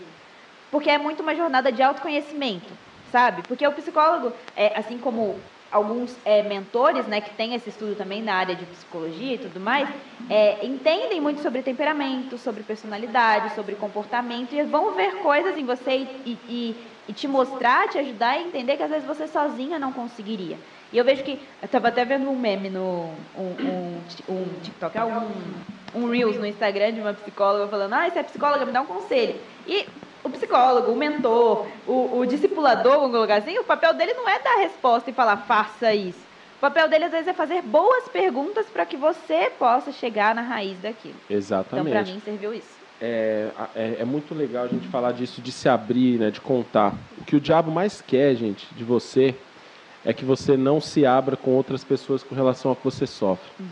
Desde uma, de, um, de um problema desse, um exemplo, ó, Tiago. Tiago capítulo 5, versículo 16 diz o seguinte, Portanto, confessai vossos pecados uns aos outros, algumas, podem algumas traduções podem trazer aflições, alguma coisa, aos outros pelos outros, para serdes curados. A súplica de uma pessoa justa é muito poderosa e eficaz, ou pode muito, em seus efeitos. Quando você pede perdão para Deus, quando você assume, quando você aceita Cristo, você é automaticamente perdoado. Quando você confessa pecados uns aos outros, aqui as dores, você é curado. sarado, você é curado. Então, o diabo, que o diabo tem destruído muitas pessoas, e aí eu entro para um ramo que eu tenho tratado bastante, tratei na minha vida e quero tratar na vida de outras pessoas com relação ao homem, que a mulher, é, você falou de casamento, é um choque mesmo. Acontecem de duas formas, eu vejo com algumas pessoas. A mulher que sofreu aquele abuso na, na infância, em algum momento, teve um olhar estranho, ou um tio que a tocou, que passou a mão, e o homem que vem com aquela bagagem da pornografia. Sim. Ou seja, uma pessoa vem entendendo que o sexo é algo que fere, e outra pessoa vem entendendo que o sexo é algo banalizado, que sexo bom é só se for assim, assim, For assado. daquele jeito lá do filme Se for daquele jeito do Sim. filme que o cara vê desde criança, e aí eu entro num outro assunto. Então, quem está sofrendo por isso, tanto a mulher quanto o homem, e hoje a igreja precisa disso, porque a igreja ela acabou um pouco se fechando, as pessoas se fecharam na igreja por se tornar uma coisa que eu oro a Deus para que nunca perca, aquela credibilidade do segredo.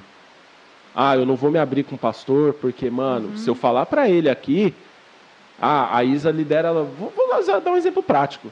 Ah, a Isa lidera louvor na Bereana. Ela foi, confessou ao pastor que ela foi abusada, ela carrega trauma disso, e o casamento ao tal. A partir de amanhã ela estava na escala. Aí o pastor, então, Isa, acho que é melhor você é. Sentar. Não, mas passo. Não, não.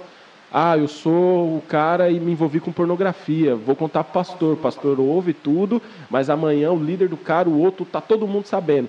A psicologia trouxe isso, ela resgatou essa credibilidade do, do, do, do, do cúmplice. Sim. Então, por que, que as pessoas. Isso é um alerta para a gente de igreja, porque eu sou de igreja, sou pastor de igreja. A gente briga muito, ah, mas por que só procura psicólogo e o psiquiatra, não sei o quê. Sabe por quê, gente, também? Para a gente entender como igreja? Porque esses caras, eles, eles carregam um código de ética profissional que o que você falou na sala fica na sala. Infelizmente, é, também, mas né? infelizmente hoje o que você fala na igreja para o seu líder não fica ali. Uhum. Aquilo, ó, você não vai ver um psicólogo chegando no outro falando assim, ó, a Isa me contou um negócio, Jeff, mas ó, tô te contando que é para você me trazer também sua teoria junguiana. Mas conta para ninguém. É, Morre aqui. Para você me falar o que Freud falaria. O crente muitas vezes ele entende isso. Ó, Jeff, vou te contar um negócio que a Isa me contou, mas ó, para orar, tá? Então, igreja, igreja, igreja, se nós queremos tratar também das pessoas psicologicamente, tratar dos traumas dessas pessoas e fazer valer o que Tiago fala em confessar os pecados uns aos outros, vamos resgatar a nossa credibilidade, o líder, o pastor, o amigo, o irmão, para que essa, porque tem muita gente, cara, precisando disso, precisando se abrir. Tem muita gente que o casamento está se destruindo por conta disso. Sim. Porque veio com trauma, não se abriu para ninguém, não entendeu e vai passar a vida inteira a mulher odiando a forma que o marido chega perto, ou o marido odiando, ou o marido achando que ele casou com uma atriz pornô. E muitas vezes vão, vão esperar, como foi o caso dessa, de, de uma pessoa que eu conheci e tal, esperar uma pessoa estranha chegar para poder se abrir e conversar. Porque, ah, essa pessoa nunca mais vou ver na vida, ou porque, ah, essa pessoa não conhece o meu círculo de amigos, então vou me abrir com uma pessoa estranha porque eu não tenho. E acontece isso, sabia? Tipo, até no Instagram. Não tenho um perfil tão grande, mas a maioria das pessoas que estão no meu perfil não são pessoas conhecidas, são pessoas que chegaram pelo conteúdo mesmo, são pessoas desconhecidas, que é normal acontecer isso quando você começa a falar de um assunto determinado. E tem já, já tiveram várias vezes de meninas me chamarem para conversar porque não tinha com quem conversar na igreja, porque não tinha amigas na igreja, ou porque o assunto era tão delicado que não podiam contar para as pessoas da igreja por conta dela conhecer as outras pessoas envolvidas e tudo mais. Então acontece isso. Tanto é que eu já vi crítica de pastores falando, ai, porque devia acabar, não, ve, não gosto de ver crente é, cristão abrindo caixinha de pergunta no Instagram, isso devia ser feito na igreja. Mas esse é o ponto. É, como que a gente pode resolver isso, sabe? A ponto disso no Instagram não ser mais necessário, porque até então é, sabe? Sim. Tem, vamos falar, né? É aquela coisa, eu trabalhava na, na, na Abril, tinha o Vamos Falar. É, é quando você sentava. De... é um momento. Na roda e, e, o ser humano ele gosta, porque é aquilo que você falou, o ser humano ele foi criado para a comunidade. Uhum. Mas os traumas, as feridas, eles te fecham. Mas não, se tem uma coisa que o ser humano não consegue esconder é o jeito dele, cara. Você eu estava vendo esses dias o Maio Laranja, né, que é o mês da prevenção sexual infantil, contra o abuso sexual infantil. E um especialista dizendo que algumas crianças elas podem se fechar, como outras elas se tornam sensuais na sua, no seu falar. Sensu... Né? E não sei se vocês viram, mano, que louco que saiu essa semana uma, um artigo da Unicef. Olha que terrível isso. Eu até postei no meu Instagram ontem saiu um artigo da Unicef dizendo que fizeram estudos, e aí a gente tem que entender uma outra coisa, né? a ciência, né, que a gente fala. A ciência, a ciência. Fizeram um estudo de que a pornografia ah, ela não é tão prejudicial para as crianças. Olha que coisa terrível que expondo a pornografia às crianças. É o autoconhecimento. É, ela, ela não ficou feliz nem triste. Uhum. Mas, gente, o, o, tanto de casamento. Eu falo isso, eu, tenho, eu já falei isso em encontro de casais aqui, não tenho medo de falar nem, nem nada. Eu fui exposto à pornografia muito cedo, com oito anos de idade. Eu moro no Brasil, né, gente? Eu, uhum. Agora eu fico imaginando, cara, eu fui exposto à pornografia com oito anos de idade, no ano de 98 num tempo que não existia internet como existe hoje. Nossa, eu tava começando anda ali, né? Num tempo- Teve aquele da internet. No tempo onde não existia anos 2000. celular, e eu fui exposto, e eu sei Onde o quanto... não tinha celular. Eu sei o quanto aquilo dali feriu minha vida. Fe- de- Desentoou na minha cabeça o que era o sexo, o que era a mulher, o que era um relacionamento, como eu, o que era o meu corpo. E Jesus entrou na minha vida e eu falo, se eu não buscar a santificação, sem a qual ninguém verá Deus, é o que eu caio. Sim. Vira escravo daquilo. escravo daquilo. O que aconteceu? Nada? A produção aqui, gente, aqui é... Aqui é. É dinâmico, gente. Aqui, ó. Teve ali, É, São ali, Paulo, em São São Paulo. Paulinho, Claro. Tem misericórdia. um cara fazendo fisioterapia ali, mano. Quer desligar aí? Aí, gente, que a gente vai ligar. Não assista a emissora, brincadeira. É, mas isso é, é uma coisa que a pessoa precisa se conhecer, conversar com alguém para curar isso, porque muitos e muitos casamentos. Ah, e voltando a falar do negócio da Unicef. Aí eu te pergunto, como que isso não afeta a vida de uma criança, gente? Como que uma criança ser exposta a por. Ah, eu lembrei que eu ia- o, o, o ramo que eu ia entrar. Imagina hoje. Meu filho tem três anos de idade, ele tem um tablet. E ele sabe mexer. Pá, pá, pá, pá, pra cá, tudo. É, é só questão dele clicar no negócio errado, porque o spam do YouTube traz. Ah, aí eu sigo agora uma página chamada Vida Pura. MVP, Ministério Vida Pura. Que os caras trabalham pesado com isso. Com abuso sexual, com pornografia, muito, cara. Tem muito, e muito, e muito, e muito. E o cara falou pra ele: Ah, eu parei de assistir filmes adultos é, mas eu não consigo me ver livre, livre da pornografia. A gente já entra nesse assunto até também. Ele falou pro cara, só que você não consegue se ver livre porque a pornografia, o porneia, o se expor de uma maneira ero- erotizada, ele está presente em todo lugar, cara. Você abre um, um negócio do WhatsApp aqui, tem, Tá tem lá no ali status, no status. Você abre um um Instagram, você abre um YouTube. Que é, é comum, né?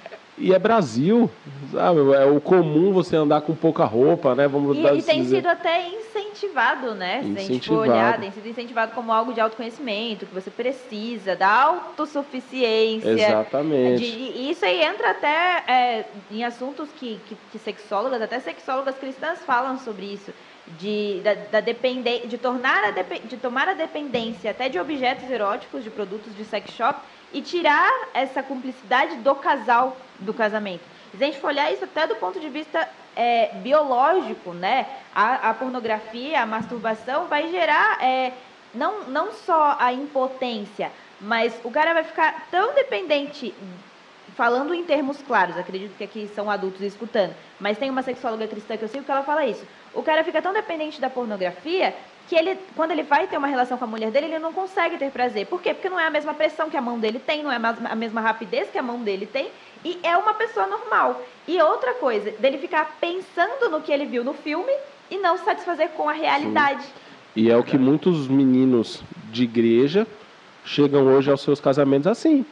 Porque o cara tinha uma visão do que era o sexo, quando ele chega no casamento, ele fala, mano, mas peraí, minha esposa é uma mulher normal? Minha esposa tem celulite, velho. Minha esposa é uma mulher normal, minha esposa acorda feia? É. Como assim? o cara, o cara, mas, mas isso é verdade, porque é, e é em nome da ciência. Isso que eu tomo muito cuidado. Eu, eu sou um cara que eu acredito totalmente na ciência, mas eu vi um, um especialista essa semana contando, né? Ele dizendo, olha, nem, nem todas as grandes descobertas foram feitas por cientistas, então a gente tem que entender. o- Peraí, gente, quem criou o microscópio não era um cientista, mas hoje é o objeto mais usado pela classe científica, o microscópio. Aí ele deu, depois eu vou ver se eu acho esse vídeo, eu mando para vocês. Muito interessante, porque ele falou, peraí, a gente tem que analisar os casos, tudo, porque se o cara chega na a Unicef, mano, a Unicef, a Unicef ela é responsável pelas crianças do mundo. É relevante, né? Aí ela lança um, um artigo desse. Hoje à noite eu vou pregar sobre fake news. E uma das coisas da fake news é que ela mexe com o seu ego. Por que, que eu acredito numa fake news? Porque normalmente ela vem de um amigo, ela vem de um parente, ela vem de um líder que eu admiro. Se a minha esposa chegar e me contar uma fake news, muito provável que eu vá abraçar.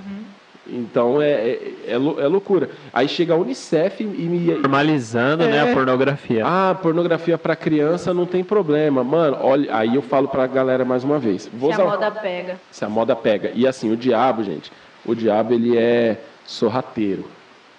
O diabo é sorrateiro. Tava conversando com uma amiga minha esses dias no Instagram, ela tinha postado lá do Lúcifer, né? Quinta Da série? temporada, Ah. parte B do Lúcifer. E aí ela falou: "Ah, mas eu não vou assistir mais não, porque tá pesado agora". As quatro primeiras temporadas elas eram de boa. Eu falei: "É isso aí, ó. O diabo, ele não vai chegar e vai expor um negócio logo de cara. Ele vai vindo aos poucos. Ele vai te dar. Vou usar esse exemplo bobo. Você, quem está quem tá acompanhando a gente pode achar que eu estou sendo religioso ou que eu estou sendo os caras falar que, que o Yu-Gi-Oh! era do diabo. Mas não é isso, não. Mas o diabo vai te dar uma primeira temporada relax para você quebrar aquele pensamento que você Sim. tinha do diabo. Ele vai te dar uma segunda temporada, uma terceira temporada, uma quarta temporada que você já está, ai, mano, pô, vi um padre postando falando, ai, o ruim de assistir o Lúcifer é que você começa a ver que o diabo não é tão ruim assim. Meu Deus. Tipo, Pode ser uma piada, pode ser uma Sim. piada, ah, piada idiota. Mas aí ele te traz para vir para uma. Aí ela falou, André, eu parei a quinta temporada porque aí já trouxeram Deus, como a culpa foi dele. que Você vê que é, que é a mídia deturpando, deturpando tudo, te prendeu quatro temporadas, agora você fala, mano, tem que assistir a quinta. Só que agora ela já entra com uma deturpação total. Que é isso aí. Você vê primeiro uma Unicef, mano, é abrir a porteira. Daqui a pouco é você. Você vê que é algo que está sendo construído desde. Exatamente, desde sempre. Nós temos no Brasil cantores super famosos que, quando se casaram, eles tinham 30 e poucos, a esposa tinha 13. E são os mesmos caras que hoje querem falar de, de, de, de cuidar do, do outro tal, mas não é. Os caras, é, é, é, aí vem a fake news. Tudo passa por uma, por um, uma lente errada. E nós, como cristãos, temos que entender qual é a nossa lente para essas coisas. Essas coisas. Filtrar, né, mano? E é um negócio muito louco. E a, a gente está batendo esse papo aqui e é da hora porque não é um assunto que você vai tratar, às vezes, num bate-papo de igreja. Sim. Com certeza. No púlpito não rola. No púlpito. Né? Você vai causar um. Mas tá aí a importância, né? Eu, tava, eu tô na, fazendo a, a mentoria né, da Jesuscope. E agora a gente tem grupos de discipulado de entre os, entre os alunos, né? Então, são uhum. aula, grupos de discipulado em grupo. Grupo de discipulado em grupo. É, e aí eles dividiram todos os alunos. Então, tem gente do Brasil e Brasil afora, né? De várias idades, de várias culturas, de várias igrejas, de e penteca e tradicional e tudo junto. E aí fizeram grupos de seis alunas, mulheres e mulheres e homens e homens, né? E a gente teve o nosso primeiro papo. Essa semana a gente estava falando exatamente é, sobre isso. E uma menina estava falando sobre ela ter essa revolta, né? Cada um tem uma revolta, né? Que é o que vai apontar para a própria missão, para o próprio é. propósito. Mas ela tem essa revolta de ver, ela fala, eu sou solteira, ela tem acho que 26, 20 alguma coisa assim. Eu sou solteira e nunca ninguém na igreja chegou para falar comigo sobre como eu devo me posicionar como esposa.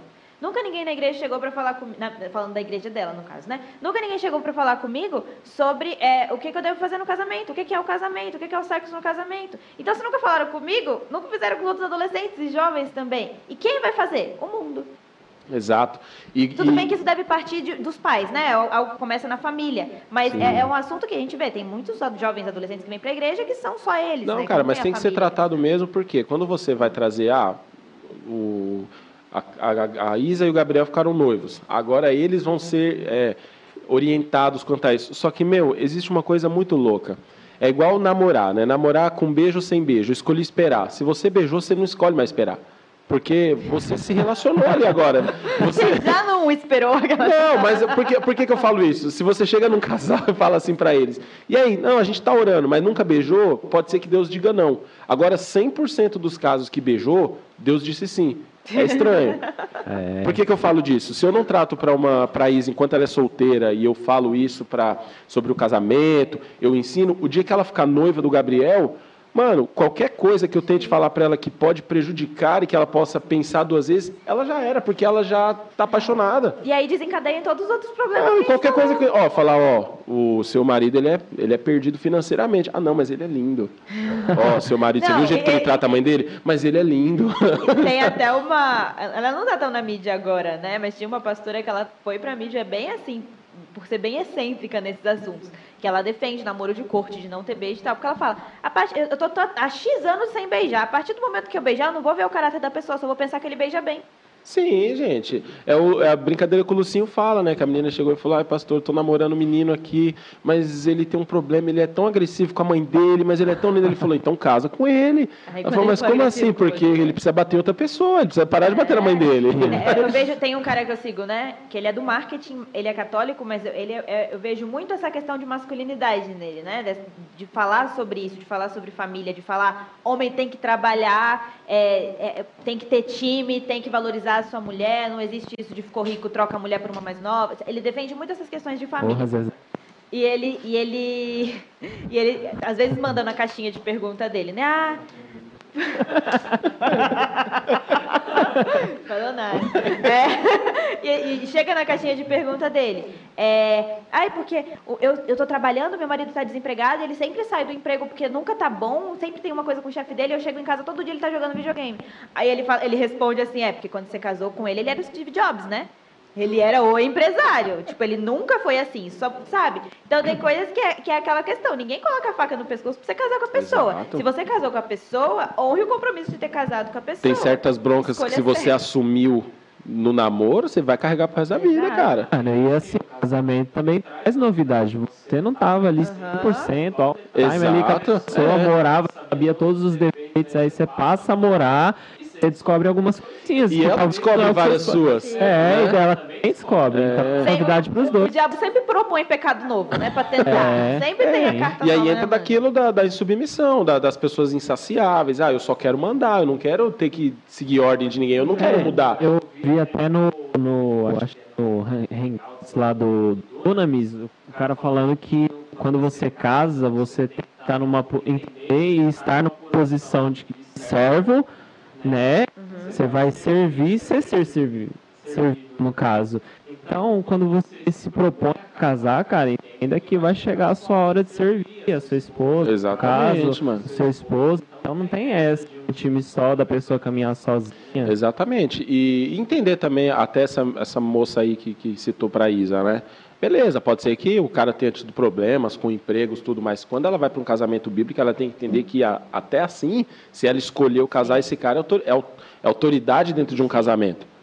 Eu, não- eu jamais posso medir a minha autoridade e a não autoridade dentro de um casamento por, por, quanto que eu ganho. por- é, por, por, por olerites. Aham. ah, minha esposa ganha muito mais que eu, então agora ele é a cabeça. Não, eu continuo sendo. E ela tem que reconhecer. Sim. Ah, mas eu ganho mais que ele. Como é que ele. Porque, filha, não tem a ver com dinheiro. Tem a ver com isso. Eu sou, eu sou pastor dessa igreja. Afinal, o eu ganho menos que dois, muito. né? É, eu sou É. pastor dessa igreja. Eu ganho menos do que muito membro. Mas isso não faz do cara achar que ele é o pastor da igreja. Porque ele entende a autoridade. E eu entendo a autoridade também. Como eu posso ganhar mais que o meu pai. Ah, eu ganho mais que o meu pai, mas ele é meu pai.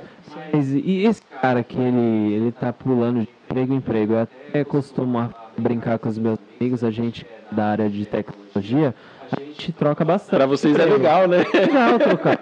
Mas é assim, Legal. aquele negócio. Um jogador de futebol, hoje, não tá ali pela camisa. É um ou outro ali que você pode contar nos dedos. O cara tá pela grana. E eu, que tem uma casa pra cuidar, sei lá, um financiamento de um carro, de uma casa, não posso trocar porque a esposa não vai gostar. O, o errado, que é como eu já fiz antes de casar, é tipo, não ter avisado que eu queria sair, sair sem avisar, sem conversar. Compromisso, Eu- né? é, se- ela é sua parceira, conversa, fala, tô saindo, é isso, eu quero ver o que é melhor não pra mim, mas sim pra nós. E cara, É, com certeza, se ele sair, é pra algo melhor. Então não tem o que. A né? mentalidade de time, né? É. Aquela é time exatamente jogador não, não joga sozinho. Tem o time, cada um tem sua posição, então tem que Exato. estar conversado. Exatamente, cara. Não, e essa questão aí do cara sair, sair de emprego, sair tudo, eu tenho, eu tenho uma- um pensamento, né? Isso é mais novo. Hoje em dia, quando você pega uma empresa, uma startup, essa empresa, por que, que ela é tão boa? Por que, que ela coloca puff? Por que, que ela coloca é, videogame? Por que, que ela dá bônus, tal, tal, tal? Porque ela trata o colaborador como um cliente. Ele é o cliente dela. Então, se ela não servir ele bem, ele vai arrumar outro, outra pessoa e vai ser cliente em outro lugar. Agora o cara que não é esse, esse profissional da tecnologia, ou ele não é esse jogador de futebol, que ele, porque o que, que é o profissional da tecnologia? Ele é a empresa dele. O conhecimento está aqui dele. Agora, se o cara não é esse cara que é desejado por várias empresas, se ele, se ele tem um, um um trabalho, se ele só tem a mão de obra, ele vai ter que engolir muito sapo, cara. Eu, eu, eu comecei a trabalhar com 15 anos tarde até, né? Tem gente que começou mais cedo. Trabalhava numa, numa, numa loja. E eu me lembro que eu fui trabalhar nessa loja, minha tia era gerente, e aí eu cheguei nela no primeiro dia e falei, quanto eu vou ganhar? Ela falou assim, é, não é assim, André. Primeiro você trabalha, fecha o mês, e aí eu vou falar pra você quanto você vai ganhar. Cara, mas aquilo ali eu, eu levei pra minha vida. eu levei para minha vida. Primeiro eu mostro o meu valor. Sim. Primeiro eu me torno desejado, já que a gente está falando de emprego, de trabalho.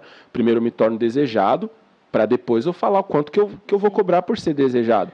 É, Agora, mas se eu- o cara não é desejado em empresa nenhuma e ele pula de galho em galho, mano, ele tem que tomar Mas eu, falo, na eu cara. nem, nem falo pensando tanto no dinheiro, eu falo pensando na postura, sabe? Na preocupação. Se eu sou líder, e aí eu não tô falando só de liderança é, é, de lar e tal. Se eu sou líder de uma coisa, por exemplo, André é líder de uma igreja, você se preocupa com a sua igreja.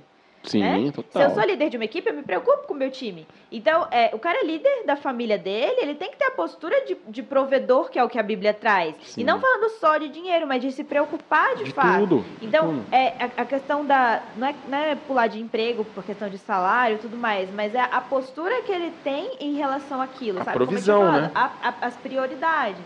Ele tá provendo? Ele tá provendo? Aham. Se ele não está provendo, tá, tá difícil. Se ele não está provendo, ele não está cumprindo uma missão. Se ele não está cumprindo uma missão, ele, ele vai ter problemas com a submissão da esposa. Sim. E problemas com a submissão da esposa, você vai ter um problema no casamento. E esse casamento pode, É, não pode que, sucumbir. não que a submissão seja. Fugiu a palavra, mas que dependa de algo, Sim, né? Até mesmo que a Bíblia sim. fala que a mulher tem que ser submissa mesmo que o marido não seja cristão. Exatamente. Então, mas a gente está falando só da parte do homem aqui, falando, trazendo da parte da mulher também.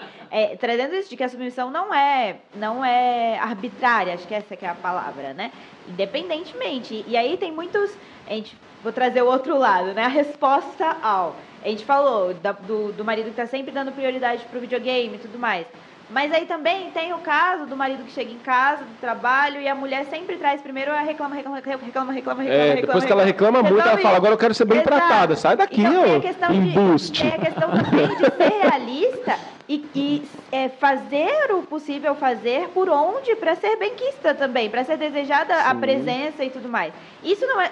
Falo, tô falando no contexto de casamento, mas também é em outros contextos. Eu estava lendo aquele livro que a gente falou na live, A Formação do Discípulo, e ele fala que um erro que ele percebeu na liderança dele, no papel dele, é que sempre que ele ia falar com um liderado, ele já chegava com a crítica primeiro. Primeiro com a crítica. Então, toda vez que ele ia falar com o liderado, o liderado já ia com medo, achando que ia receber bronca. E aí, quando ele percebeu isso, que ele viu a, post- viu a postura dele. E aí, ele passou a mudar. Ele falou: Meu, vou ter tempo de qualidade e no momento certo eu trago a crítica. E eu vejo muito isso no casamento também, em relação a. É porque eu vejo que nós mulheres temos mais essa tendência a reclamar, né? Eu vejo por mim, de ser mais crítica normal, e né? tal. É. É, é, faz parte do- das né? personalidades. Então tem que ter essa, essa postura também de saber o momento certo da crítica. Uma coisa que eu aprendi nesses poucos três anos de casamento é fale do problema quando estiver tudo bem. Então, passou, abaixou a poeira, a, a briga acabou, vai cada um pro seu canto, tem o tempo de respirar. Vai, tá tudo bem, pediu desculpa, mas ainda tá aquela, aquela mágoa lá, aquele rancor ali, aquele ranço, mas tá tudo bem. Chama pra jantar. No jantar, e aí, vamos conversar sobre aquilo? Por quê? Porque o clima tá bom, porque não tem mais mágoa, tá tudo bem. E aí você tem um ambiente. E como, como quem é que fala isso? Acho que é a Thalita. Pereira que fala. E não vai ter DR com fome. É, Primeiro cara. come. Cara, Sabedoria. Eu gosto, eu gosto muito de, até, até para minha vida como pastor, como líder, e eu tenho tentado aplicar isso como pai, como marido, é o, a é o feedback sanduíche, né? Sim. Então eu chego aqui e falo, o Jeff é o músico. Caramba, Jeff, que top aquela música que você cantou domingo, hein, mano? Ou que você tocou domingo, ficou top, hein, mano? Mano, sabe só o que eu ia te falar, cara? Dá pra você dar uma baixadinha depois no seu retorno no próximo domingo? Mas, mano, aquele riff, velho. Ou seja, É, eu. O elogio, a crítica. Eu o elogio. elogiei, eu dei um ponto que não é nem uma, Agora crítica. todo mundo né? aqui vai estar pensando quando que o André fez isso. E depois, e ele saiu dali com duas, com duas palavras, porque, mano, ninguém quer ser bombardeado toda hora. É, verdade. Ninguém, pô, é mó chato o cara que a toda hora a mulher fica lembrando pra ele que de seis em seis meses que ele ainda não instalou o chuveiro. Pra quê, né? Que é o, o marido que deixa. Marido que deixa tudo pra depois. Porque mulher, cara, mano, isso é maluco. O- aí entra a coisa da biologia de novo, mano. O homem foi feito pra viver em qualquer lugar, cara. Mano, se eu chegar em casa e falar, tem um cano ali pra tomar água e sei lá, velho, tem uma galinha ali, tem que matar, o Álvaro contando lá o testemunho dele. A mulher não, mano, se ela não chega e fala, ó, aquele chuveiro ali tem que ter três temperaturas, tal. Tem, tem, as exceções tem, mas eu sou casado com uma mulher que tá dentro dessa regra. É muito detalhista, mano. Então, tem que entrar num consenso pra também não só criticar o cara, pô, você não fez de novo, aí o cara tá lá. E se tem uma coisa, eu, eu falo pra Pâmela que a gente, nós vamos completar esse ano oito anos de casado. E a gente no passado, né, a gente se feriu muito com algumas coisas. Eu sou um, entra para as cinco linguagens do amor. É normal de começo de casamento. É, eu sou um cara, mano, que se eu só recebo paulada, eu travo. Eu não sou aquele cara, é, que é- agora que eu vou fazer mesmo. Não, mano, você falar que eu não consigo Eu fazer, eu falo, beleza, você tem razão. Eu vou fazer outra coisa. Eu falo Gabriel, eu, eu, eu sou assim, Gabriel. A gente tá lá em cima e eu falo, amor, duvido você pegar aquele negócio pra mim lá embaixo. Ele, tá bom, pode duvidar. Fica. Pode duvidar. Você tem até razão. Eu não sou assim, mano. Agora, se a pessoa chega e fala, pô, André, mano, você, consegue, você, é o bichão, hein? Aí eu falo, mano, então vamos lá. E é, é muito aquela questão que eu, que eu trago muito nas mentorias também, que a gente também falou na live sobre mentoria, que é de não tratar o outro como você gostaria de ser tratado, mas de conhecer o outro e ta- tratar ele como ele deve ser tratado. Porque, por exemplo, eu, é, a gente até teve essa conversa, né? O André, a primeira conversa que eu tive com o André quando eu virei membro da Beriana, como que você funciona? Eu, sempre falo, eu sempre falo do André nas minhas mentorias, porque eu sempre cito esse exemplo. Como que você funciona? Porque para você saber lidar com o outro, e principalmente no casamento, principalmente no começo do casamento, e tem gente que está na metade do casamento lá e que ainda não conhece o outro, é aprender como o outro funciona. Qual que é o temperamento dele? Ele é o cara que é, que é mais prático, que gosta das coisas mais rápidas, objetivas? Ou ele é o cara que é mais da zona de conforto e precisa do incentivo para agir? Quais são, como você falou, as linguagens do amor? Ele funciona na base do incentivo, da palavra de elogio, de afirmação, do tô contigo, ou ele funciona na base do tipo, talvez passar um tempo com ele, pegar na mão e funcionar, ou na base do desafio. Então, entender essas questões de temperamento, é estudar um pouco, talvez, os quatro temperamentos, estudar, ler o livro lá do Gary Chapman, das quatro linguagens do amor, e entender como o outro funciona e passar a tratar ele com base em quem ele é. Porque é egoísta, na verdade, né? A gente, a gente cresce escutando, faça com o outro o que você gostaria que fizesse com você mesmo, pensando que isso é algo empático. Mas isso é muito egoísta, porque eu me coloco no centro. É, exatamente, E cara. eu não aprendo a tratar o outro como Exatamente. ele deve ser A tratado. gente não analisa. Eu, eu- oito anos de casado, pode ser muito, mas. A, e olha que a Pamela casou muito jovem, ela casou com 17. Ou seja, o ano que vem ainda, eu me torno um cara que ficou metade com ela da vida do que ela ficou com os pais. Tem, tem gente casando e quer mudar em um ano. É forte. Não dá, cara. Você tem quantos anos, Jeff? 27. Você casou com quantos anos? Casei, eu tinha 26. 26. 26. Então, mano, você ficou 26 anos com seus pais. Você tem um ano com a Carol. Aham. Claro, você já tá mudando coisas, mas não dá pra mudar de uma hora pra outra. A Pamela não vai mudar de uma hora pra outra. Meus pais não, minha mãe, minha mãe, sei lá, minha mãe tá com 50 e 53. Minha mãe tem aí, vou chutar, idade. 30 anos. 30 anos de casada. Minha mãe já passou mais tempo com meu pai do que com os pais dela. Então ela, a cultura ali pode ser cobrada uma cultura. Pô, você tá 30 anos comigo, você tá falando que sua mãe falava desse jeito com você? E Agora- isso é motivo de muita briga, né? Porque, por exemplo, até no próprio livro das, das, das cinco linguagens do amor, o, o Gary Chapman ele é pastor ele também é psicólogo, né? Então ele traz muitos exemplos. E ele fala de um caso de um casal que eh, se casou e tudo bem e tal, se amava, tudo lindo, até que começaram a ter problema. Por quê? O marido chegava em casa eh, e aí tava tudo feito. Mas a parte dele, ele não fazia, porque ele pensava, ah, já tá tudo feito. E é alguma coisa assim, se eu estiver sendo injusta com o exemplo, ela lê, porque é alguma coisa desse tipo. Aí a mulher tava totalmente insatisfeita. Por quê? Porque ele não cortava grama, porque ele não fazia isso. E para ela, o amor era demonstrado por atos de serviço. Se você me ajuda, se você faz as coisas para É mim, se você você lava uma ama. louça, eu me sinto amada. Você está me valorizando, você está valorizando o trabalho, você está dividindo o trabalho comigo. Enquanto para ele, o trabalho dela nem era tão importante assim. Apesar dela fazer tudo, ele só queria passar um tempo com ela. Ele só queria que ela parasse de ser Marta e Maria, né? Ele só queria que ela parasse e tivesse um tempo de qualidade com ele, ao invés de querer dar a louca para deixar a casa tudo nos brilhos. Então, às vezes, quando a gente olha da nossa própria lente, a gente acaba fazendo as coisas para se satisfazer, mas não pensa no outro. E o Exatamente. casamento tem que estar sempre um focando no outro. Exatamente. E assim, eu, eu- eu- mais uma vez eu tenho que citar do, do pastorear a igreja, né? Claro, existem atos inegociáveis. Eu nunca vou aceitar uma, uma agressão em casamento. Então, se chegar um casal e falar, ah, a gente sai na porrada, mano, vamos cá que eu vou pegar vocês de, de soco aqui também.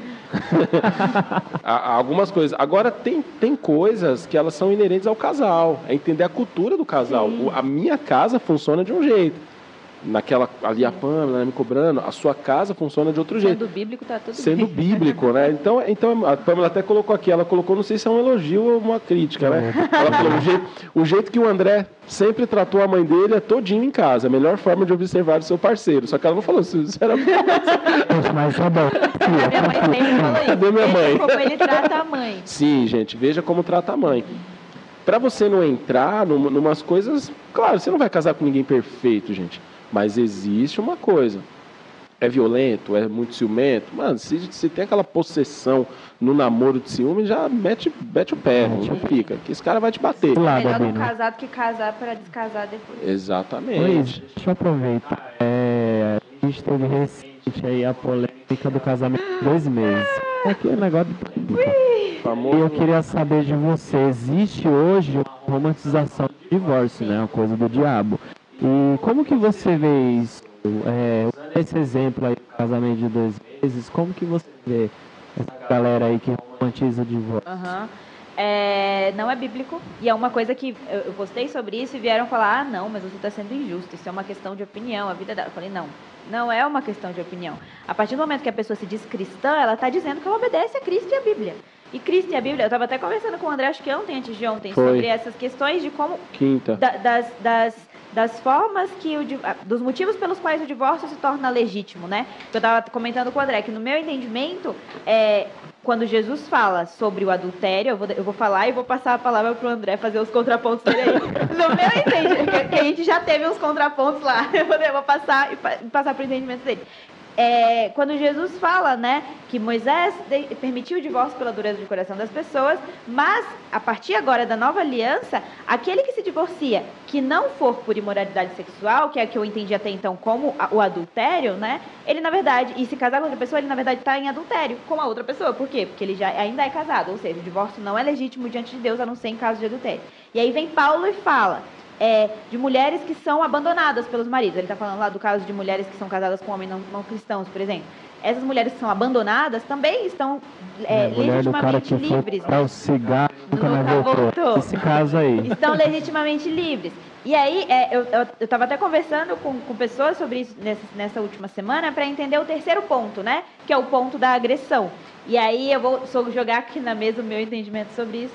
É, que é quando já é uma passagem lá de Malaquias, né? Que fala juntamente que Deus odeia o divórcio e o homem que é agressivo, né? O homem que, que Que é violento. Exato. Que é o que a gente pode ver também como uma quebra dos votos, uma desleal, quebra né? da aliança, uma quebra Uhum. do compromisso de casamento que ele fez, de amar, respeitar e tudo mais. Só que se eu me baseio só no é, quebra de, de aliança, a gente abre precedente para muita coisa, né? Qualquer coisa quebrou aliança, ai, porque ele me prometeu outra coisa, então não, não dá para ser banalizado. Mas tudo que foge disso da, da Bíblia, desses três motivos, que seja o adultério, e ainda assim, com as ressalvas que o André vai falar do adultério, que ainda assim, em caso de adultério, a gente conhece um Deus que fala sobre perdoar 70 vezes 7 se necessário, é, que, seja, que não seja agressão e que não seja abandono, tipo, o cara foi embora e você não teve escolha o que fazer, é, é errado. Então, pra você, dois meses de casamento ali tinha Gente, conserto. Dependendo Gente, do é, motivo, tinha essa. conserto. Ai, eu lutei pelo casamento. Dois meses não dá tempo de lutar nem com.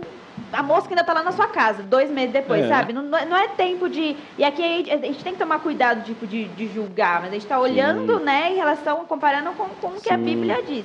Mas é, é- não tem isso de, ai, porque o machismo acabou com o meu casamento, porque o ciúme acabou com o meu casamento. Não, casou. É, essas coisas é pra terminar no namoro. Namoro foi feito, de acabar, foi feito pra acabar por causa de machismo, por causa de ciúme, por causa de posição. No namoro não- acaba, acaba. Agora, no casamento não tem mais essa porta de saída. É, é esse verdade. termo que eu uso. Casamento não tem porta de saída. Você tá, você tá em um lugar que não tem porta, não tem como você sair. Agora, tem Exatamente. gente que entra no casamento já pensando em recorrer É. à à porta de saída, sabe? O que, o que a gente estava falando mesmo é. Tem uma- um, um campo da teologia que a gente fala de ética situacional. Quando você tem um conflito de valores. Aham. Você analisa aquele conflito e você põe na balança o que, que é maior.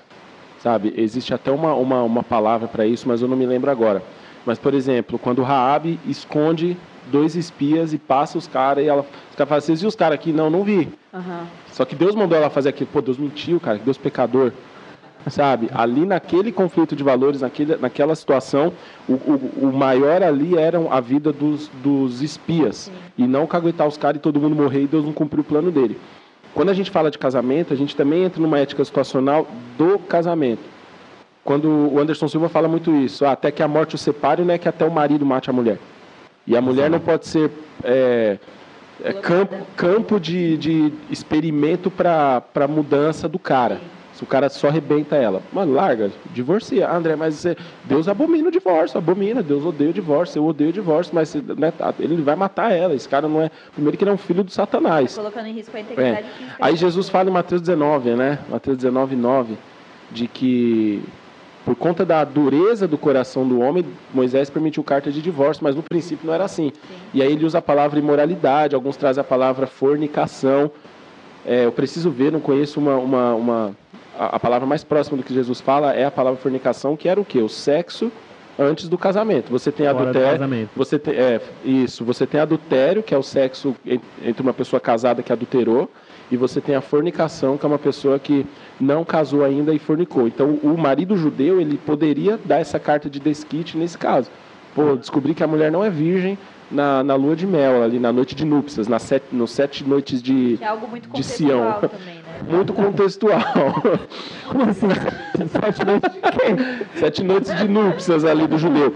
Então, aquilo ali o cara poderia dar. Porque lá no tempo de Moisés, Deuteronômio 24, a galera queria separar, mano, queimou feijão, carta de desquite. Moisés, quero separar. E, e as mulheres hebreias começaram a ser abandonadas. Que só atualmente que... seria o povo que casa só. É, é, é. Depois... Só que Jesus fala, só que no princípio não era assim. Então, a menos que seja por essa coisa. E tem um negócio muito interessante que muito do que a igreja segue como doutrina, nós aprendemos. Olha que, que coisa louca, nós aprendemos com Paulo que aprendeu de Jesus. Nós não aprendemos diretamente com Jesus, porque Jesus vem para pregar para uma, uma para judeu. E Paulo vem para Tanto que Jesus até falou, né? Olha, eh, veio para o que João escreve, veio para o que era seu, os seus não receberam. Sim. Mas a todo aquele que nele crê recebe o um direito de serem feitos filhos de Deus. Então ali ele falando para judeu, por isso que eles entendiam tanto as parábolas. Quando Jesus falava de César o que é de César, a Deus o que é de Deus. É o dízimo do templo e o imposto daquilo dali. A mesma coisa, quando Jesus fala menos que seja por fornicação, os caras, opa, eu sei o que ele está falando. E a carta foi dada por dureza do coração de vocês. Em nenhum momento ele fala assim, Deus aceita. Sim. Deus é contra a bigamia. Em nenhum momento ele fala, esse é o padrão. É, Deus é contra a poligamia, a bigamia sempre foi. Só que enquanto judeu, os caras tinham. Aí vem Paulo e, escreve, e, e fortalece isso, Jesus fortalece isso também. Olha, deixará o homem pai e mãe, e unir-se à sua mulher, serão ambos uma só carne. Aí Paulo fala o quê? Para os bispos, Paulo fala para Timóteo, Timóteo, o homem tem que ser marido de uma só mulher. Pronto, a partir daquele momento a igreja entende. Eu não posso mais ter duas mulheres. O judeu ainda, os caras ainda tinham, uma aqui, o hebreu tinha uma ali, Sim. tal, tal. Então, para o casamento a mesma coisa. Quando eu coloco assim, ah, por traição, tá, beleza. Aí eu dei até um exemplo para Isa, né? Joãozinho era um cara que trata mal a mulher dele, dá uns tapas na orelha dela de vez em quando, bagunceiro, não cuida da casa, não quer nada com nada, e a mulher ali. A gente sabe que o homem ele é totalmente visual e mulher é totalmente emocional. Uhum. Isso é ciência, né? Vamos citar ciência. Homem trai por, porque ele viu poste com uma, um, um, um, formato de, de, mulher ali. A mulher ela é muito perigoso porque ela, ela se apaixona muitas vezes, ela se relaciona.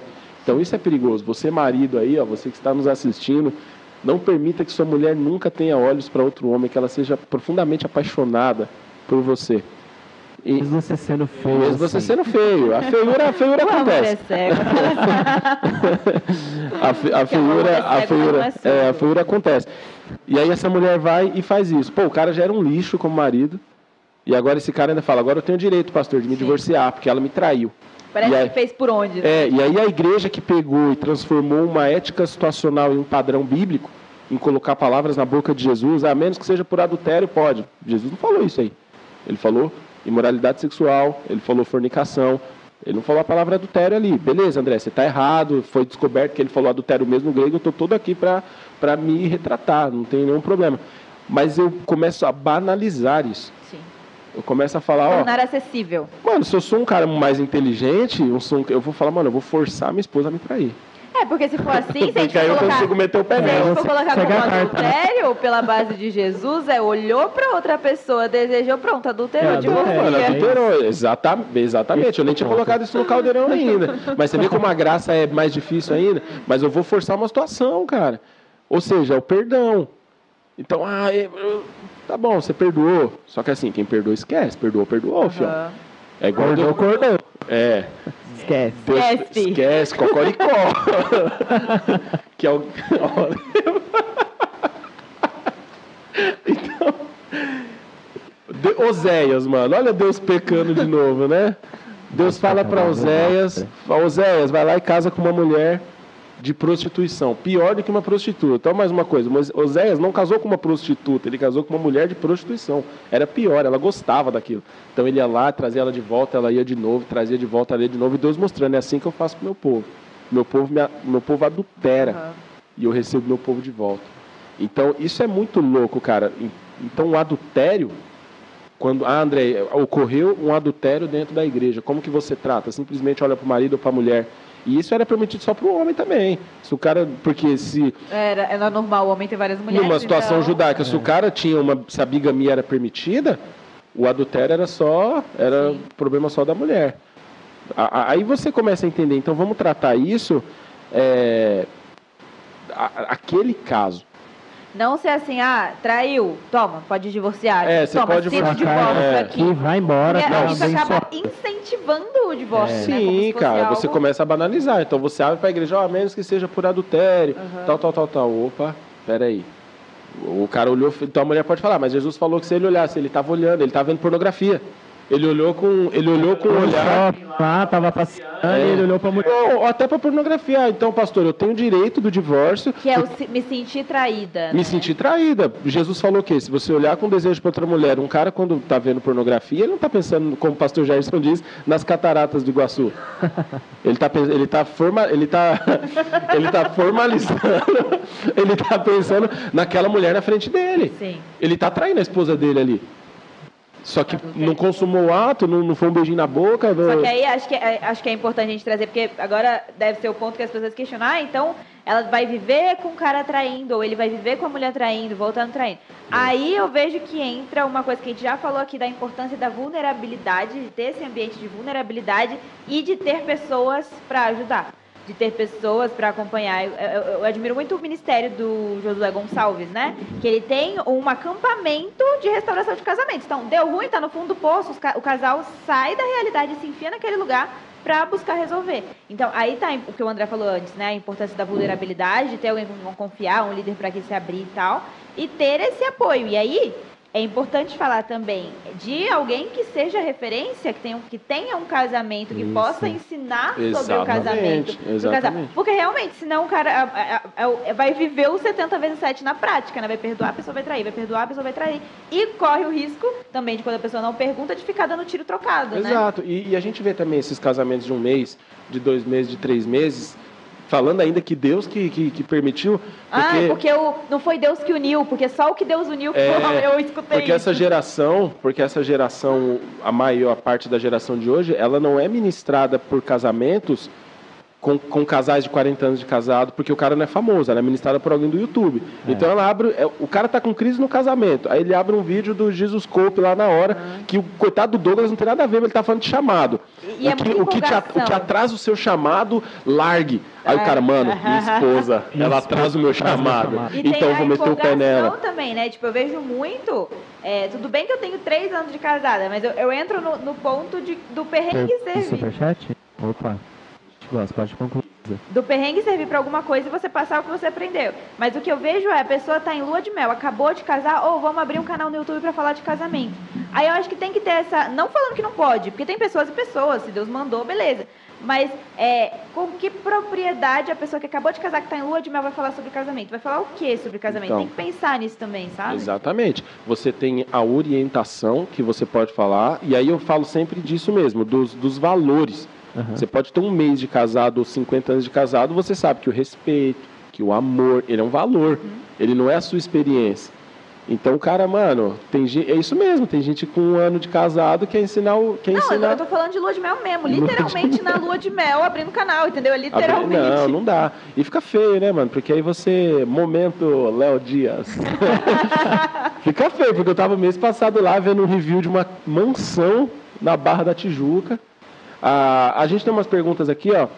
Duas coisas, né? Uma delas, primeiro a Isa, depois a gente pode responder. Ó, Isa, você fala muito sobre filhos e adoção nas suas redes sociais.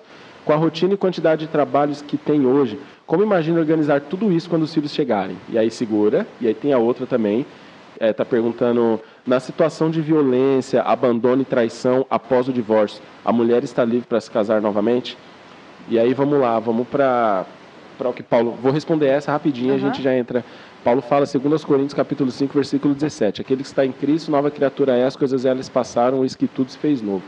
Uma mudança de mentalidade. Ou Romanos 12 também, de não se conformar com esse mundo. Imagina essa mulher aqui, aí estou falando de uma ética situacional. Imagina que isso aqui é um gabinete pastoral. Misericórdia. Não vou ser cancelado aí, vou ser cancelado. Isso aqui é um gabinete pastoral, mas essa mulher aqui, essa mulher foi abandonada, ela apanhava do marido, ela foi traída. Aí o pastor falou para ela: você pode divorciar numa ética situacional, uma coisa. E agora eu vou falar só que, ó, fica sozinha pro resto da vida, tá? Putz, cara, que. Não, e vamos supor que tenha 25 anos de idade, vai. Tá Sim, meio. sim. E aí? É, é igual aquela coisa, né? A minha esposa uma vez: se, se eu morrer, você vai casar de novo? Nossa, isso. Aí a, a- a nossa, lá em casa é quem vai morrer primeiro. Até ontem a gente não decidiu melhor. ainda quem vai morrer primeiro. Mas respondendo seriamente a pergunta da nossa, da nossa irmã, é, é, é um tratamento muito criterioso. Porque quem, quem é, é, tá com raiva ou não, não quer entender o que eu estou falando, vai dizer, ele está dando aval para divórcio. Ele está dizendo que você pode sair casando. Quem já está com o pé querendo divorciar vai falar, tá vendo, o pastor está me autorizando. Por isso que eu limito esse tipo de conversa e até esse conselho, eu limito a uma conversa pastoral, porque você tem que entender, entender. Cara, tem, tem coisas, e quando a gente fala, quando a gente fala de um casamento, a gente fala de uma instituição eterna. Você está quebrando uma instituição eterna, cara. Não importa o que aconteceu, você está quebrando algo que não foi feito para quebrar. Não, a união com Deus que você fez no momento do casamento. Exatamente, é uma- Compromisso, uniu. né? É, e- então isso tem que ser tratado, não é um namoro. Aham. Ah, vou terminar meu namoro. Um namoro, cara, termina e começa outro ali. Um- um- ah, eu terminei o noivado, foi até- mas o casamento, então, é muito perigoso. Qualquer coisa que eu falar aqui, sendo um Sim, pastor de vai igreja, tomar como- vai ter um corte e amanhã vai estar lá, ó. Ah, Pastor André Adriano Permite Belmonte divórcio. permite divórcio em suas igrejas, em sua igreja. Só que eu não falei isso. Então é, é- é tratado 100% num gabinete, para entender a Não, situação um- daquela pessoa. Um Você falou disso casa. de casamento como instituição, eu estava batendo um papo sobre isso lá no Clubhouse com, com uma sala que tinha um monte de teólogo lá.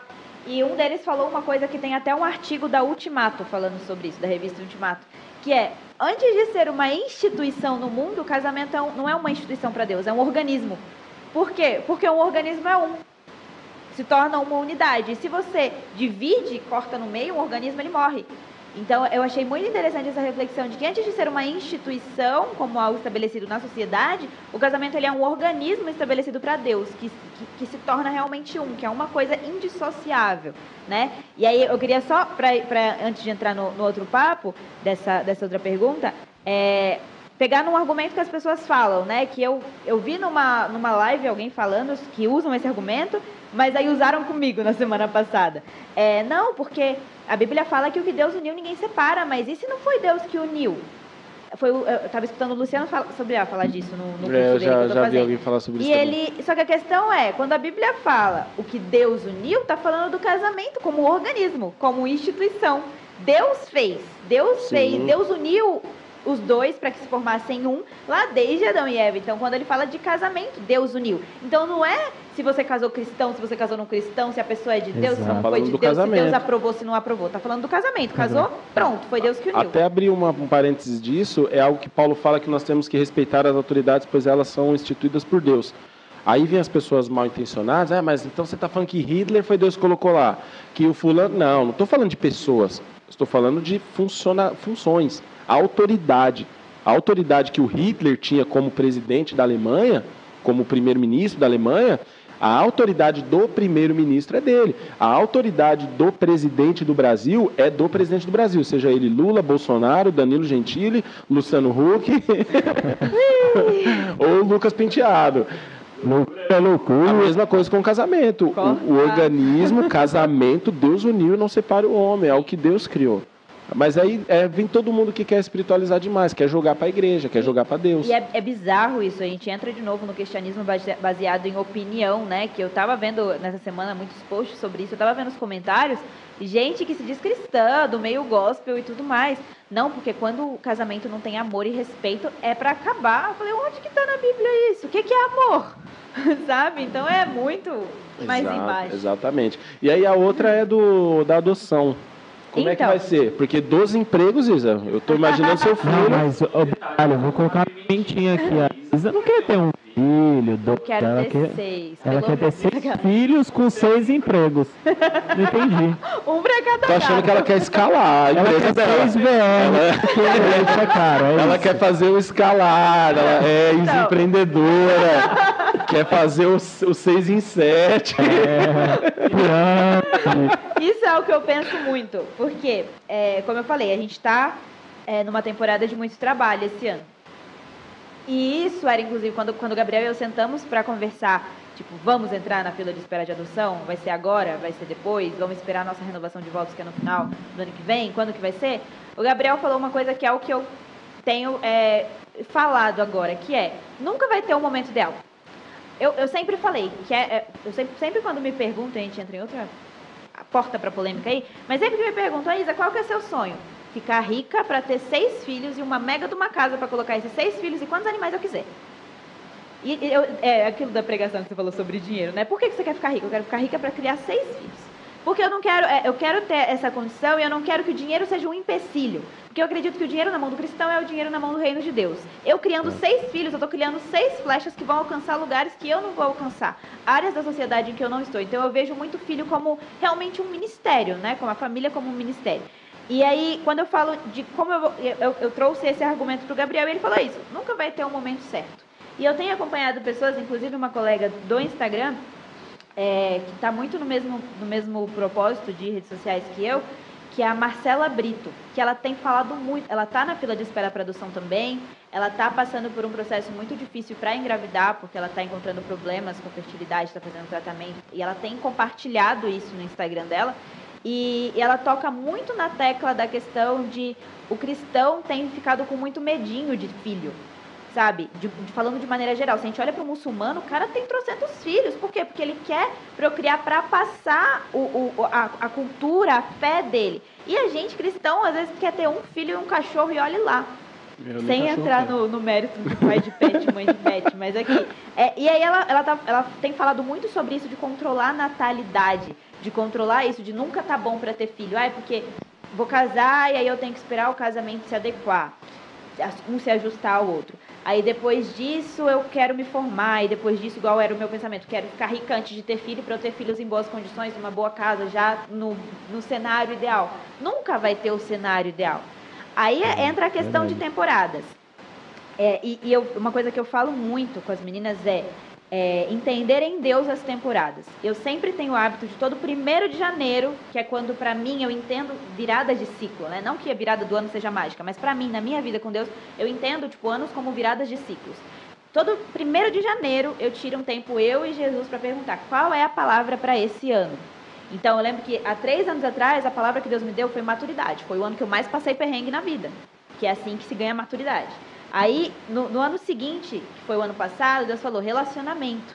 E foi bizarro porque Deus falou relacionamento no sentido desse. Se eu tivesse que trabalhar ou ficar com pessoas, era para eu ficar com pessoas. Se eu tivesse que ficar sozinha e ter meu momento de lazer e investir em estar com pessoas, era para eu estar com pessoas. Então foi um ano que eu já comecei janeiro, assim, muito tempo de qualidade com o pessoal e tudo mais. Porque era um ano para investir nisso. Aí veio março, começou a pandemia. E eu, ah. Deus, algo de errado não está certo. O que está acontecendo aqui? Só que aí eu entendi a importância também de ter esse, esse pit stop, né? De cuidar do si mesmo, de, de cuidar, de saber viver sozinho, de saber viver em família para melhorar os próprios relacionamentos. Então, ano passado foi um ano de relacionamento. E esse ano a palavra que Deus me falou foi: sai da zona de conforto. E foi bizarro, porque eu fiquei brigando com Deus ainda no dia primeiro, porque essa é a frase que eu falo para todo mundo. Eu falei, Deus, essa é a frase que eu falo, não é o que eu quero escutar. e aí foi quando tipo, Deus foi me mostrando nisso, de sair de zona de conforto, em que sentido? Fazer coisas desafiadoras. Então, eu tô trabalhando pra caramba, tá sendo desafiador. É, voltei a estudar teclado, que é algo desafiador para mim. É, aceitar cargos, empregos e freelancers de coisas diferentes que talvez eu não conheça ainda, que eu não saiba ainda é, é o sair da zona de conforto, é fazer algo desafiador.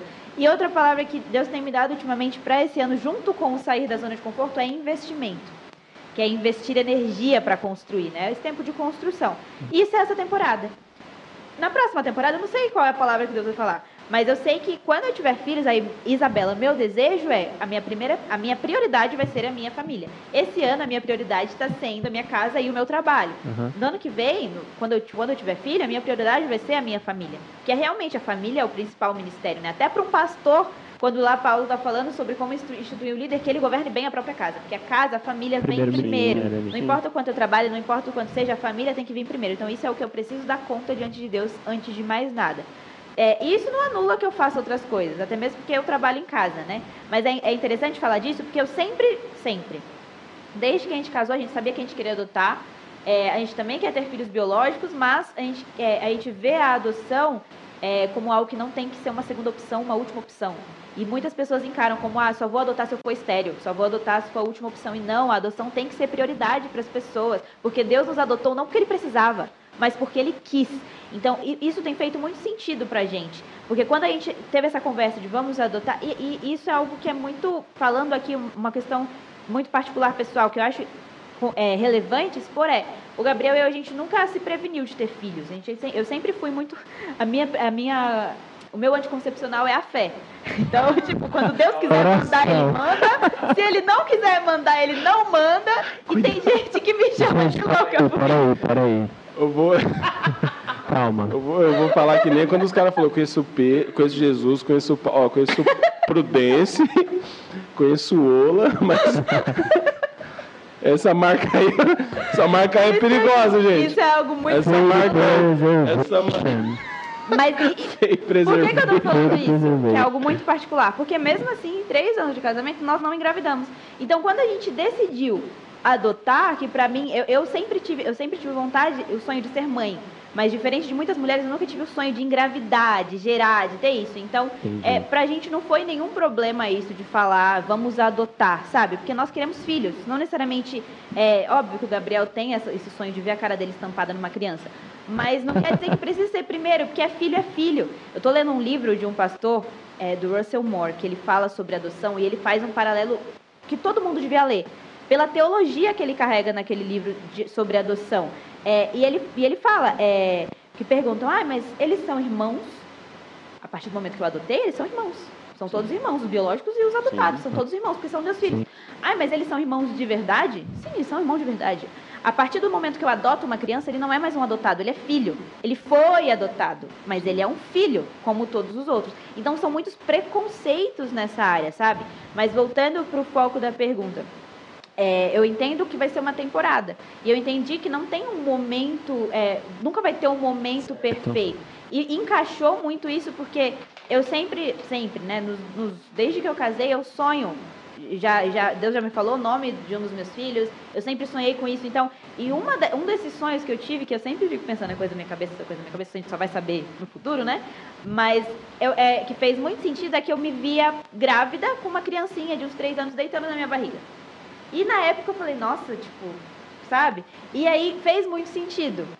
E eu entendo que né, é, essa, essa adoção, em primeiro lugar, seja um plano de Deus até mesmo para falar sobre isso, para falar da adoção como uma prioridade, para desejar um filho adotado, tanto quanto muitas pessoas desejam que precisa ser Sim. idealizado de gravidez. E a partir sabe? do momento que ele chegar, mesmo adotado, vamos usar essa palavra aqui mesmo, é, é, é, uma maternidade, cara. Não, vai, não ter como fugir. Vai chorar igual uma criança chora. Sim. Ele vai ter birra como uma criança tem. E que nem aquele dia que eu tava assistindo. Igual qualquer outra criança tem, é. que a gente falou na live sobre adoção no Instagram. Isso, aquele dia da live da igreja, lá, do, da Jaque do, e do Daniel. Daniel da, da é. Carla e do Daniel. Carla e o Daniel, eles, é, foi muito engraçado porque na hora que eles falaram, não, porque às vezes uma criança adotada pode ser que sofra um pouco mais de birra, fique chorando. Eu tava com o Miguel deitado, chorando no chão. Aí eu falei, não. Eu discordo aqui, porque esse aqui saiu das entranhas da gente, que é birreto, é encrenqueiro. porque, porque é um adolescente rebelde. Não é porque é adotado, gente. É porque é um adolescente. Porque é um adolescente, cara. Senão você começa a criar estigmas nessa criança, Preconceito. preconceito. Sempre que ela olhar pra você, ela vai saber que ela existe por conta de uma deficiência sua. Sim. Ah, toda vez que olhar pro Jeff é porque eu não consegui engravidar. Sim, não, cara, não é isso. É, é o que o, o Anderson Silva falou numa live com a Damares uma vez. É, que ele falou que. ela- eles estavam falando, não sei se eu acho que foi a Damares que falou sobre isso. Que a adoção, ela tem que passar a ser mais sobre a criança do, do que sobre realizar o sonho de ser pai e de ser mãe. Claro. Porque senão você vai realizar o sonho, aí não vai ser como eu imaginei, aí vai ser a mesma coisa, divorcia. Só que não tem como você ficar devolvendo criança, igual muita gente tem feito, sabe? Exato. Então, respondendo a pergunta mais objetivamente, eu acredito em temporadas. Nessa temporada eu estou trabalhando, mas isso não é a minha prioridade. Isso é a minha prioridade nessa temporada. A partir do momento que a minha temporada mudar, que eu tiver filhos, a, minha prioridade vai ser essa. E você tem, e desde já, mesmo sem filhos, você tem o seu momento de família. Você não Sim. trabalha 24 horas Exato. por dia, você tem que ter o seu momento de Eu família. trabalho com o propósito de. É, Justamente trabalha por demandas, né? E Sim. não por carga horária. É, é muito do pensamento que a gente ainda tem, do pensamento, é, não criticando não, o pensamento CLT, de que tipo, É, o trabalho ele me consome. Não, você pode, eu posso trazer o Miguel pra cá. A Pamela essa semana lá, tinha marcado a chefe dela, falou, ah, essa semana a gente vai trazer os filhos pra cá. Pra passar um dia com a gente aqui. Pô, que da hora. Eu falei, só não me envolve nisso, porque eu sei que eu vou ter que levar e buscar. eu acho lindo, menos a parte de que eu vou ter que pegar o carro e lá levar e lá buscar. Gente, eu não queria, né? Mas. Ah. Hein? encerrar, né? Gente, pra fechar, vamos colocar uma, uma perguntinha engraçada aqui. Acho que na semana que vem a gente começa com o quadro Perguntas Toscas.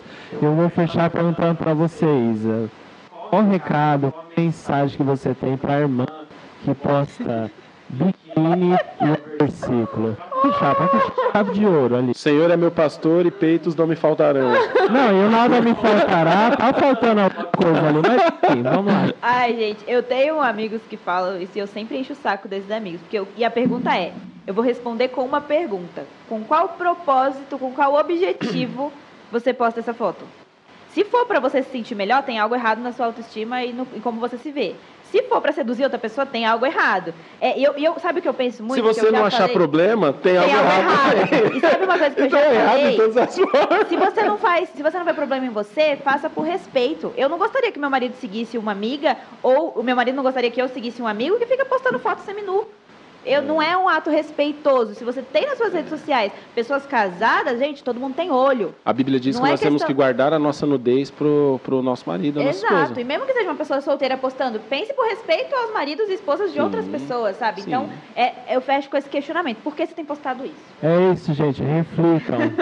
Junto. É, tá acabando aqui, mas tem um presentinho O aqui. André Pega aí, queria favor. falar, poxa. Tem mais? Não. Não. Ó, a gente tem uma lembrança aqui, ó, patrocínio. O Gods of Gods. Como é que é? Gods of Money. Gods of Money. É uma lembrança pra você, preparada aí pelo, pelo Jeff e a Carol também. Galera, você que curtiu, vocês que curtiram o nosso podcast de hoje, foi bem legal, a gente tem bastante coisa ainda pra falar, sempre aos domingos. Se inscreve aí no canal, manda pros amigos, vamos fazer isso crescer e entra lá no nosso Instagram, manda quem você gostaria de ter aqui, pode viajar, pode falar a pessoa que quiser, que é, que é a Carol que, que cuida disso, ela vai atrás, tá bom? É isso, galera. Tamo junto. Obrigado. Foi top. E semana que vem tem mais. Até. Obrigado. Obrigado. Foi top demais, obrigado pela conversa, cada um. Rendeu demais o assunto. A gente é três da tarde, né? É, domingo mas hoje- almoçar com a família. Hoje, é, e hoje tem ceia. Eu deixei meu número aí na, na live aí, quem quiser também falar com a gente no, no particular também. aquela. Pode, é, pode ser. E é isso, gente. Deus abençoe e até o próximo novembro, né não? É, tamo junto. Tamo junto. Fechou.